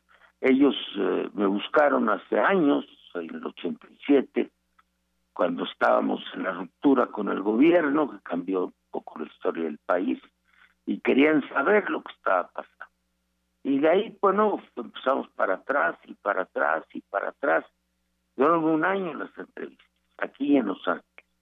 Hubo financiamiento de varias universidades norteamericanas para la mayor información sobre qué está ocurriendo en México. Y salieron 2.600 páginas cuando se transcribió. Hablamos muchas veces. Y luego logramos que pasara 1.500, 1.600 por un subsidio en la Universidad de Guadalajara. Y luego el editor la bajó a 920, que es la dimensión actual. Es en realidad un recorrido por toda mi vida, hasta el 88, donde cuenta tanto el actor político, que soy yo en este caso, como el profesor de ciencia política especializado en las cuestiones de México, sobre todo contemporáneas, le está haciendo referencias a, la historia del país y, a lo más reciente. Y bueno, creo que resulta muy interesante, no soy yo para recomendarlo, pero se ha estado vendiendo muy bien en librerías. Llega hasta el 88, tienen que ver el 88 para acá, pero se hará más tarde. Llega hasta el 88 y ahí pues podemos tener esta referencia del estudiante, el servidor público, el dirigente político, el diplomático, el educador y el dirigente de la oposición. Yo le preguntaría, porque en este marco, como usted dice, se dijeron muchas cosas, pero también dice que eh, sobre la situación actual la califica como dramática porque asegura que a México lo están gobernando desde Estados Unidos. No, no, no, estaba ese día el secretario de Relaciones, Videgaray, Lleva nueve veces que va a Estados Unidos. Luego está gobernando desde allá. Entonces dije otra cosa. Dije que no podemos vivir sin el norte. Entonces no podemos depender en nuestras decisiones cotidianas de lo que pasa allá. Necesito un mínimo de distancia para poder gobernar a México. Y luego, bueno, los fraudes electorales, desde el que provocó Fox para Calderón a favor de él en el 2006 el del 2012 que ya se ha aprobado por los contactos de la empresa brasileña Orderbrecht, pues todo lo que se metió de dinero que hace las elecciones ilegítimas y luego los más recientes en 2015 la del Estado de México y la de Coahuila que también que también fueron falsificadas a la luz pública. Entonces, ¿qué nos espera el año que Este año, digo, hay que hacer un esfuerzo mayúsculo para que las autoridades electorales garanticen la libertad de sufragio. Y esta libertad, libertad, doctor, la vez pasada yo recuerdo que platicábamos sobre MEADE, AMLO, Anaya, pero ahora vemos también muchos movimientos en el tablero político. Varios están yendo a Morena, otros al PRI. Estoy hablando de las cuestiones políticas de partidos. Estoy hablando de la limpieza de las elecciones. Es otro problema. Quien quiera que sean los candidatos. Sí, esa limpieza que, bueno, tenemos un instituto como lo es el INE, el Instituto Nacional Electoral. Tiene muchos agujeros. Voy a hablar esta semana con el presidente del INE y vamos a platicar. Hemos, hemos este, elaborado un documento de bases mínimas para eh, la contienda electoral que vamos a llevar a las distintas instituciones, al INE, a la REPAL, Oiga, y en este caso, la vez pasada también nos decía que estaba buscando a Lorenzo Córdoba, ¿ya lo encontró? ¿Cómo, va a ser? He platicado con él en varias ocasiones. Estamos preparando un documento que vamos a llevar al INE con requisitos básicos de la ciudadanía, vamos a tener un diálogo con ellos a ver qué nos pueden garantizar. Es decir, tendremos que ver y mirar eso ya también los ciudadanos en esta limpieza electoral que debiéramos tener en 2018. Así es. Si no, el país puede descarrilarse y ahora el ejército tiene facultades para intervenir las cuestiones civiles, ¿no? Entonces tenemos que tener mucho cuidado, por eso he hablado del peligro de un golpe de Estado, o cuando menos de un estado de sitio, que hay que evitar. ¿Por qué descarrilarse, doctor? Porque la violación de las elecciones ya la gente no la va a tolerar. Y eso se siente en el ambiente. No es el mejor politólogo del mundo para darte cuenta de eso. Eh, ¿Cuáles son los elementos para, pues, para saber que hay este escenario? Social, la acumulación de problemas que no se resuelven, la violencia cotidiana, el decaimiento económico, el fracaso de la administración y una violación del sufragio público, puede ser absolutamente escandaloso. Peor que en el 88. Entonces la gente se aguantó porque era otro momento de la historia pero esta vez no creo que se aguante. ¿Cree que 1988 y ahora 2018 se parecen en algo con el...? Pero no porque sea una ruptura del viejo sistema, sino porque la corriente que nosotros este, impulsamos, el ingeniero Cárdenas y yo, pues sigue viva en el tablero de la política y el esfuerzo por la democracia sigue incumplido. Bien, y pues por último, ¿cómo ve, cómo ve los candidatos y todo este movimiento que yo decía? Estoy en otra lucha. Esta no, esta no es su lucha. Y pues bueno, en esta democracia también se vale de pronto pues ver distintos personajes que se van a distintos partidos. Así es, bueno, se van y vienen, no es fruto de la capilaridad democrática. Lo importante es que estarán en la boleta López Obrador, Mid y este y Anay, y alguno o dos este, independientes y habrá que elegir entre ellos. Muy bien, bueno, pues ya iremos entrando al proceso electoral ya como candidatos, ahorita todavía no se les puede llamar así, y pues veremos que seguramente habrá mucho que discutir en su momento y ver sus propuestas. Lo importante es asegurar primero que hay limpieza electoral, si no es un juego vacío de defraudación colectiva. Sí. A este momento, uno limpieza electoral. Así es, es lo, lo primero. Mm. Muy bien, doctor, muchas gracias. hacer es muy amable. Perdón que no te hable de la grilla porque pues no es el tema mío. Muy bien, no se preocupe. Muchas gracias. Hasta luego. Porque tu opinión es importante, síguenos en nuestras redes sociales, en Facebook como Prisma RU y en Twitter como arroba PrismaRU.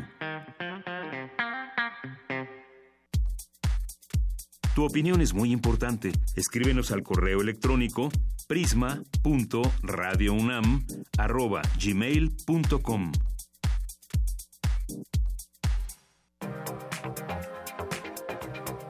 Internacional RU. Ya son las 2 con 33 minutos y vamos a los temas internacionales con Ruth Salazar.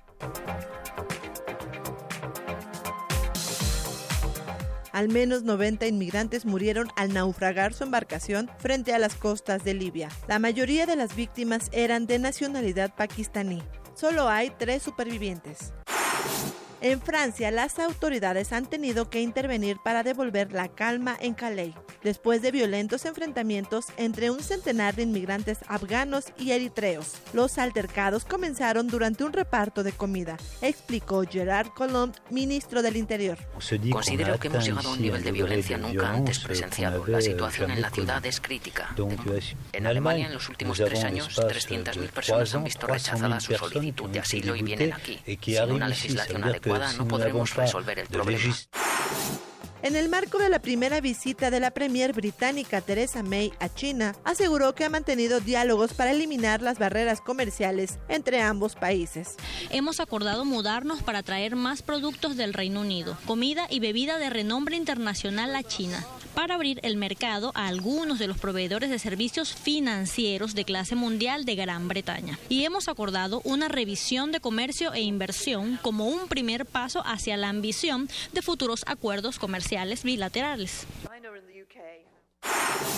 La organización Reporteros Sin Fronteras denunció que la libertad de prensa se ha visto afectada por el proceso en Cataluña. Los periodistas han sido víctimas del extremismo y la intolerancia que se han vivido en estos últimos meses en la región autónoma de España. Habla la periodista independiente de medios internacionales, Cristina Giner.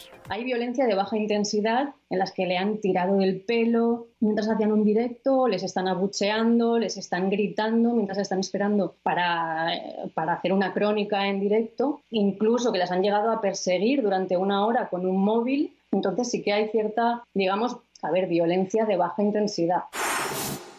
En medio de la ola de violencia política que aqueja a Colombia, el gobierno anunció la puesta en marcha de una serie de medidas para proteger a líderes sociales y defensores de derechos humanos. Esto lo dio a conocer el vicepresidente Oscar Naranjo. Es que en los dos últimos meses, como resultado del impacto exitoso que empieza a tener el programa de sustitución de cultivos ilícitos en todo el país, se han incrementado amenazas, unas provenientes del ELN otras amenazas que surgen desde las disidencias o de los grupos residuales de las FARC y en tercer lugar a las propias organizaciones narcotraficantes. Bolivia decretó estado de alerta ante las peores inundaciones en décadas. Las zonas más afectadas son las fronterizas con Paraguay y Argentina. A menos de una semana del inicio de los Juegos Olímpicos de invierno, Corea del Sur se blinda con drones antiterroristas, detectores de explosivos y miles de soldados, para garantizar la seguridad de un evento histórico por la presencia de atletas norcoreanos. Porque tu opinión es importante, síguenos en nuestras redes sociales, en Facebook como Prisma RU y en Twitter como arroba PrismaRU.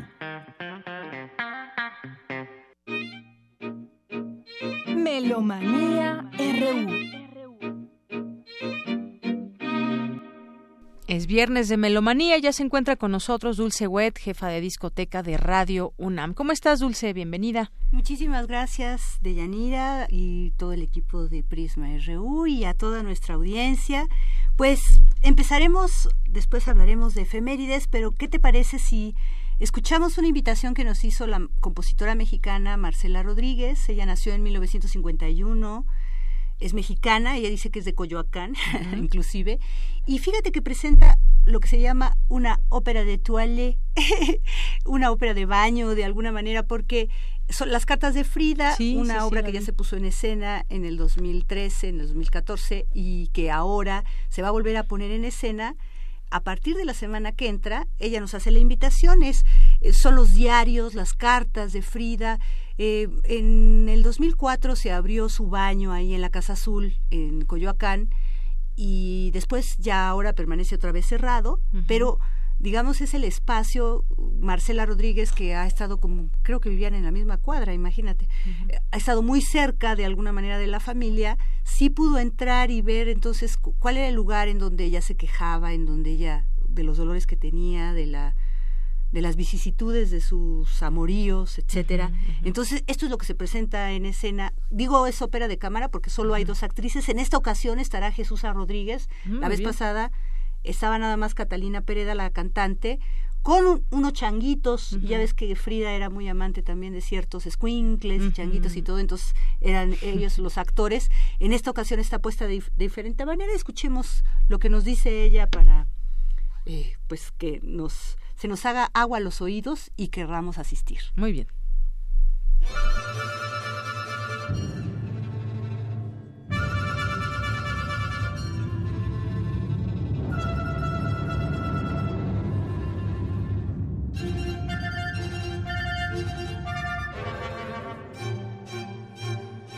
Hola, ¿qué tal, Melomanía?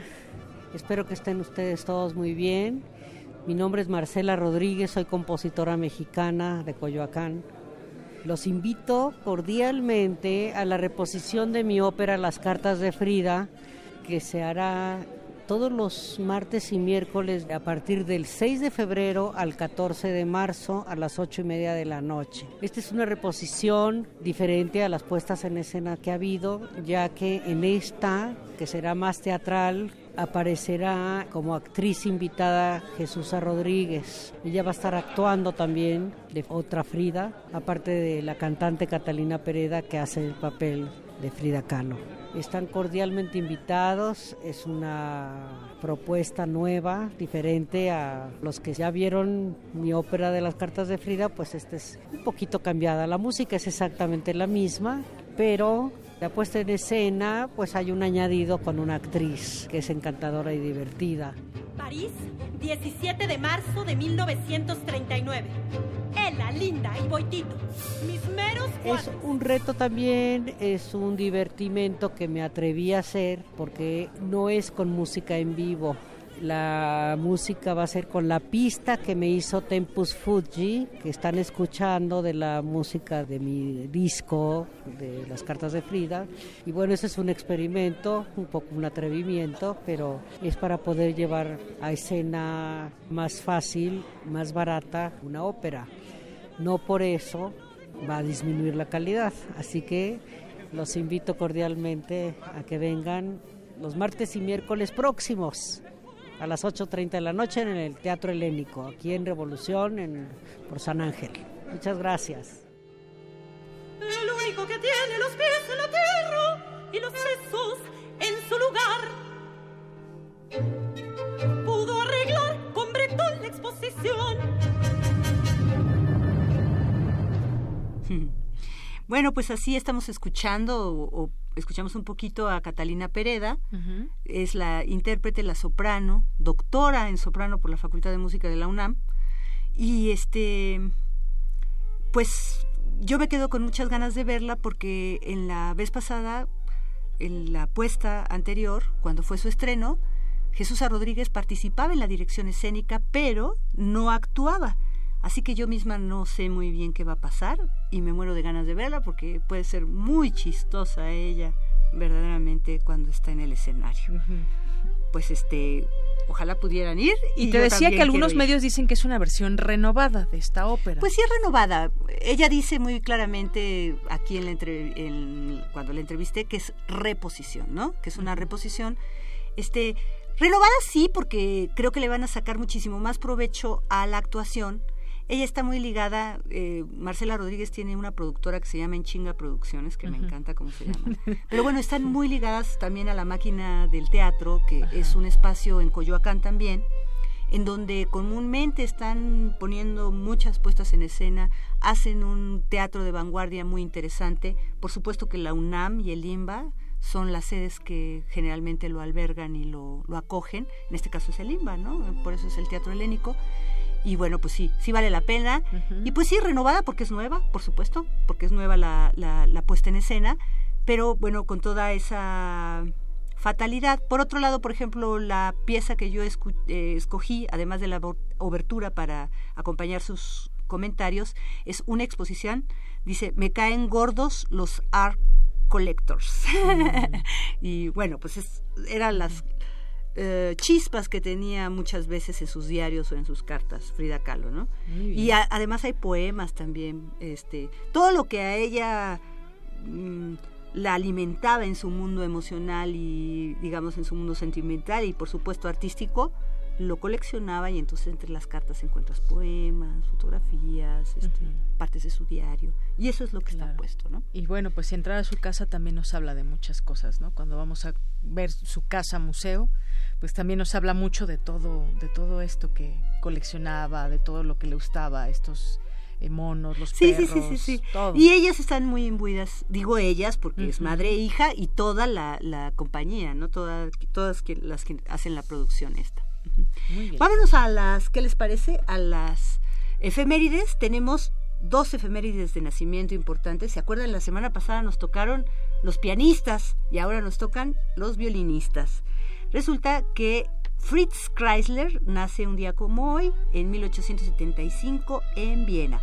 Él fue, nació en Austria, pero eh, se naturalizó estadounidense y murió en Nueva York en 1962.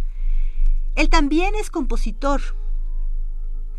Dicen que a los cuatro años recibió su primera formación de su padre, que era aficionado al violín.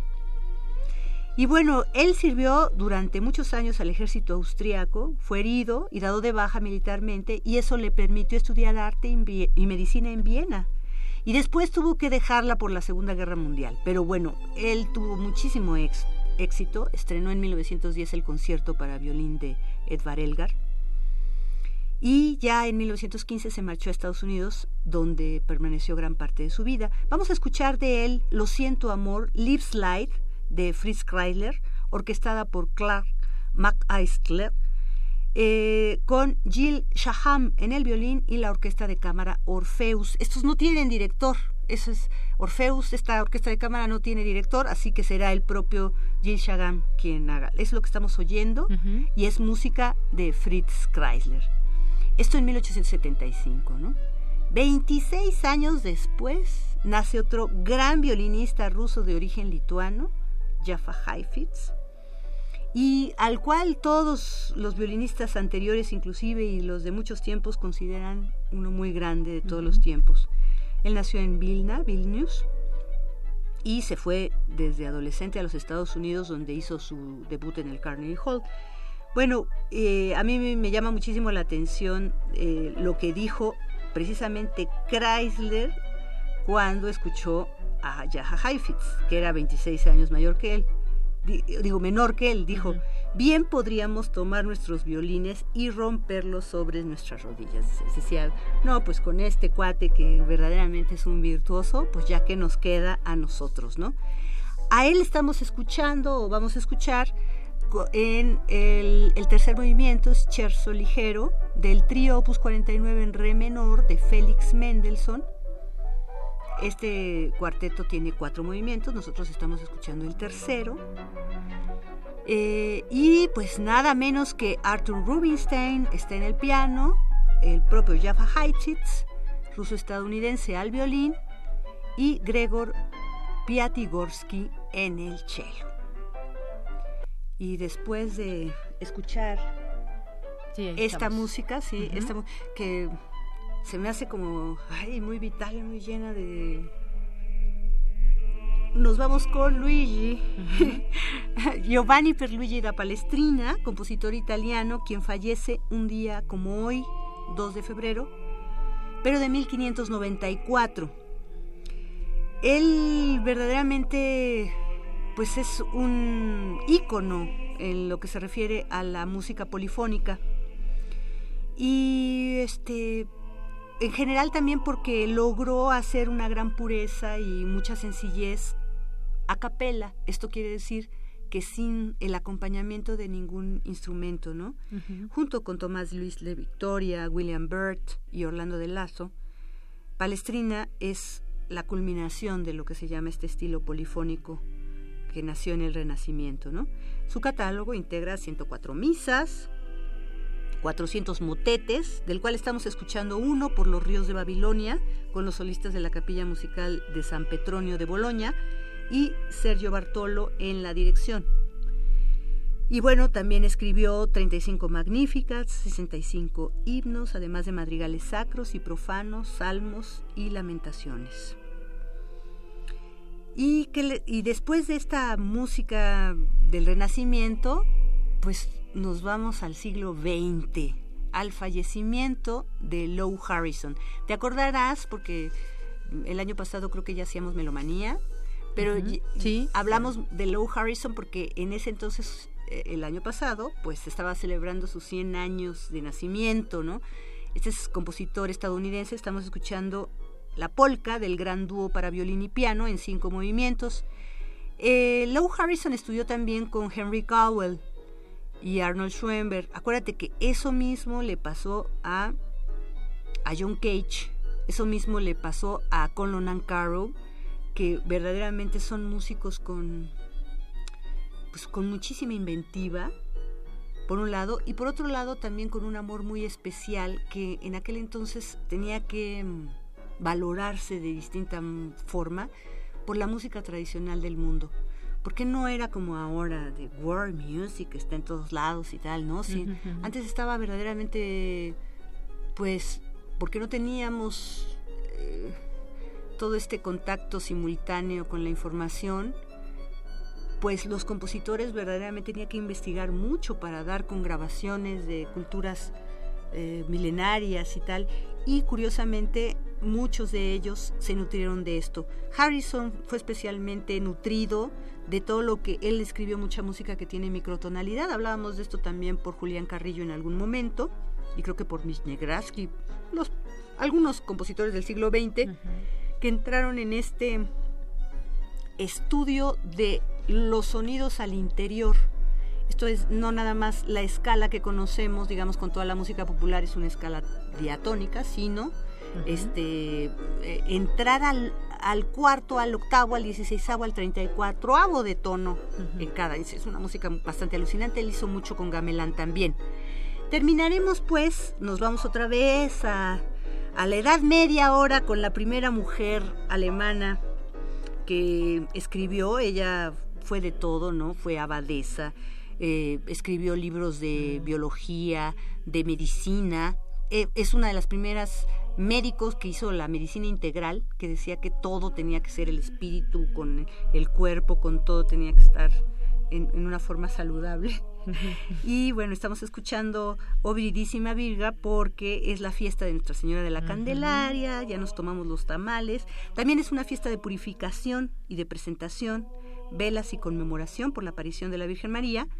Pero has de saber que originalmente esto lo celebraba la, la Iglesia Oriental con, con el nombre de encuentro y después hasta 1497 en el Renacimiento ya con Pedro Fernández se celebra como un carácter de carácter mariano, ¿no?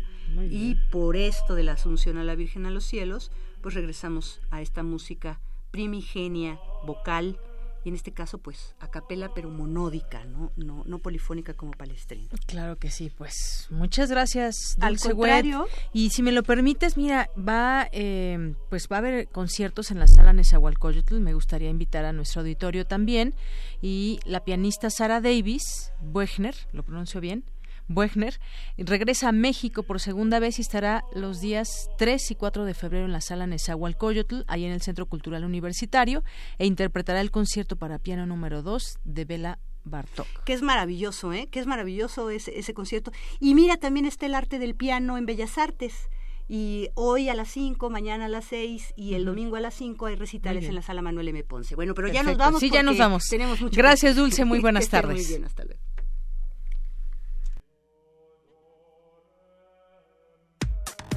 Relatamos al mundo. Relatamos al mundo. Porque tu opinión es importante, síguenos en nuestras redes sociales, en Facebook como Prisma RU y en Twitter como arroba PrismaRU.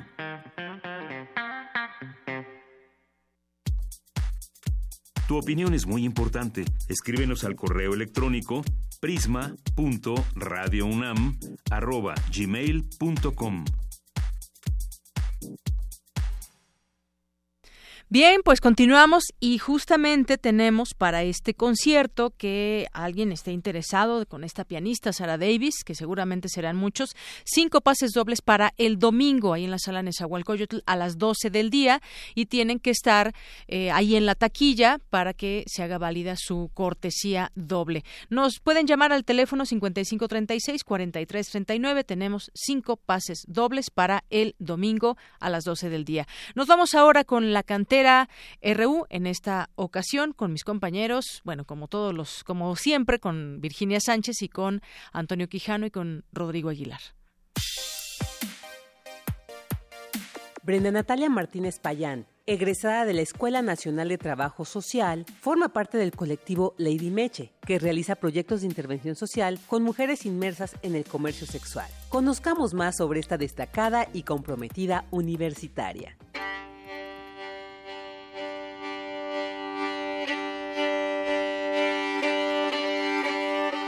Mi nombre es Brenda Natalia Martínez Payán. Nací el 27 de julio de 1994 en Coacalco, Estado de México. Tengo dos hermanos menores y yo soy la mayor. Pues recuerdo como juegos que inventaba con mis primos o primas y eran juegos, no sé, como de cantar, de hacer concursos, de jugar a las atrapadas, pero como con toques nuestros. Entré a un CCH, CCH Escaposalco, eh, entré porque desde la secundaria escuchaba decir como a todos, a los profesores, a otros compañeros, que la universidad era lo mejor, ¿no? Era donde estaban los mejores. Entonces creo que fue como algo de competitividad y quería estar en un lugar donde estaban los mejores, ¿no? Entonces entré a CCH Escaposalco y posteriormente entré a la Escuela de Trabajo Social. Creo que en mi mente me había hecho una idea de lo que yo quería hacer. No tenía un nombre, eso que yo quería hacer, porque creo que desde muy pequeña he sido muy sensible a las problemáticas sociales. Desde muy pequeña me dolía como ver situaciones de sufrimiento, que era muy cotidiano, ¿no? En, pues, en muchos lugares, en muchos aspectos. Y entonces de pronto en la feria encontré una carrera que sí se dedicaba a eso, a enfrentarse a problemáticas sociales. Entonces creo que yo me lo había dibujado en mi mente y resulta que existía la carrera.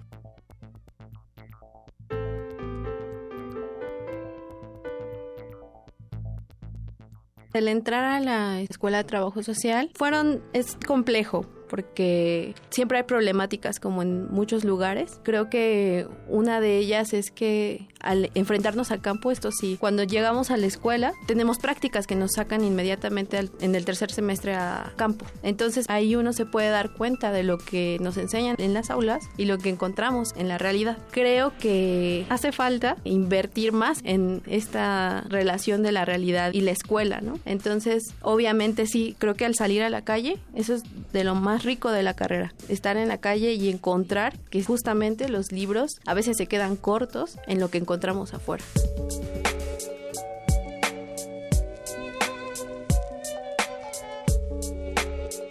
Trabajar en el proyecto de Lady Meche ha representado todo un aprendizaje. Llegué gracias a la práctica comunitaria, que es una asignatura de la carrera, pero he crecido en varios aspectos, personalmente y profesionalmente. He crecido en enfrentarme a tener que obtener otros conocimientos que no tenía o que no me ofrecieron en la carrera, que a veces uno se topa con una realidad más grande de lo que te enseñan en las aulas. Entonces ha sido todo un reto muy satisfactorio. El haber obtenido ya ciertos reconocimientos me da esperanza, alegría en que otros reconozcan que el proyecto tiene un valor. Normalmente nos enfrentamos a que se dan muchos reconocimientos a tecnología, a proyectos tecnológicos que obvio tienen su importancia, pero es difícil que para el lado social se reconozcan este valor que tiene, ¿no? Porque a veces creo que las personas piensan que son actos de solidaridad solamente o de altruismo y no, es también ciencia lo que creamos. Entonces me da mucho gusto, esperanza, satisfacción que la comunidad académica y científica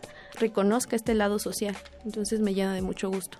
Cuando no estoy en la escuela me gusta ir a clases de canto, me gusta mucho la música, me gusta dibujar, no lo hago como profesionalmente ni en una escuela, pero es algo que me llena mucho, el arte en general. Me gusta salir, me gusta descansar también y me gusta estar con mis amigas pues me gusta de todo, absolutamente todo, incluso reggaetón, que todos odian el reggaetón, me encanta el reggaetón y también me encanta la música clásica, de todo un poco.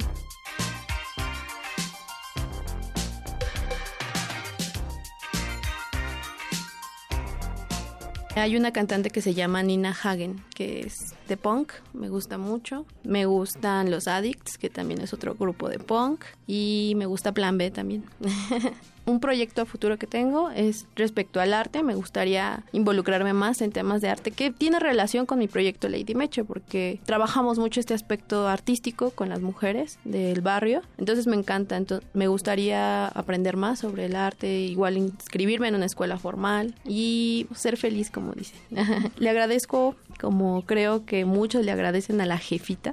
Todos creo que siempre le vamos a agradecer a nuestra mamá, pero en general a nuestra familia. Bueno, le agradezco en general a, mi familia, a mis abuelos, a mis tíos, a mi papá, mis hermanos y mis amigos que son como la otra familia, ¿no? Yo le diría a los jóvenes que deben estudiar porque es una responsabilidad. Se habla mucho de que los niños o la juventud son el futuro, ¿no? Y lo somos. O sea, realmente lo somos y las generaciones que vienen lo son. Deben estudiar porque deben aportar a la sociedad. Claro, es una oportunidad para mejorar su calidad de vida, pero no solo eso, sino de nutrir a la sociedad. El simple hecho de ir a una universidad es nutrirse de conocimientos que no tendrías en otros lugares. Entonces creo que es una oportunidad para cada uno de ellos, cada uno de nosotros, de obtener conocimiento, que es algo prioritario para el ser humano. Entonces creo que por eso deben de hacerlo. Es muy difícil, claro. Las situaciones de México son súper difíciles para los chicos que estudian, pero debemos hacer el esfuerzo, ¿no? Muchos he conocido, me incluyo, muchos compañeros que tienen situaciones difíciles económicas para sostener los, los estudios o situaciones personales, pero bueno, también he visto que llegan y salen y terminan, se van a otros países, quedan aquí con carreras muy exitosas y creo que vale la pena el esfuerzo.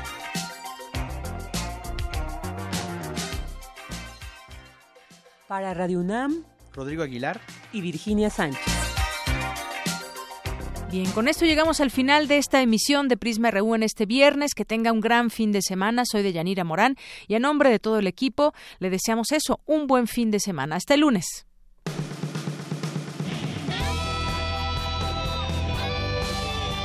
Prisma RU. Relatamos al mundo.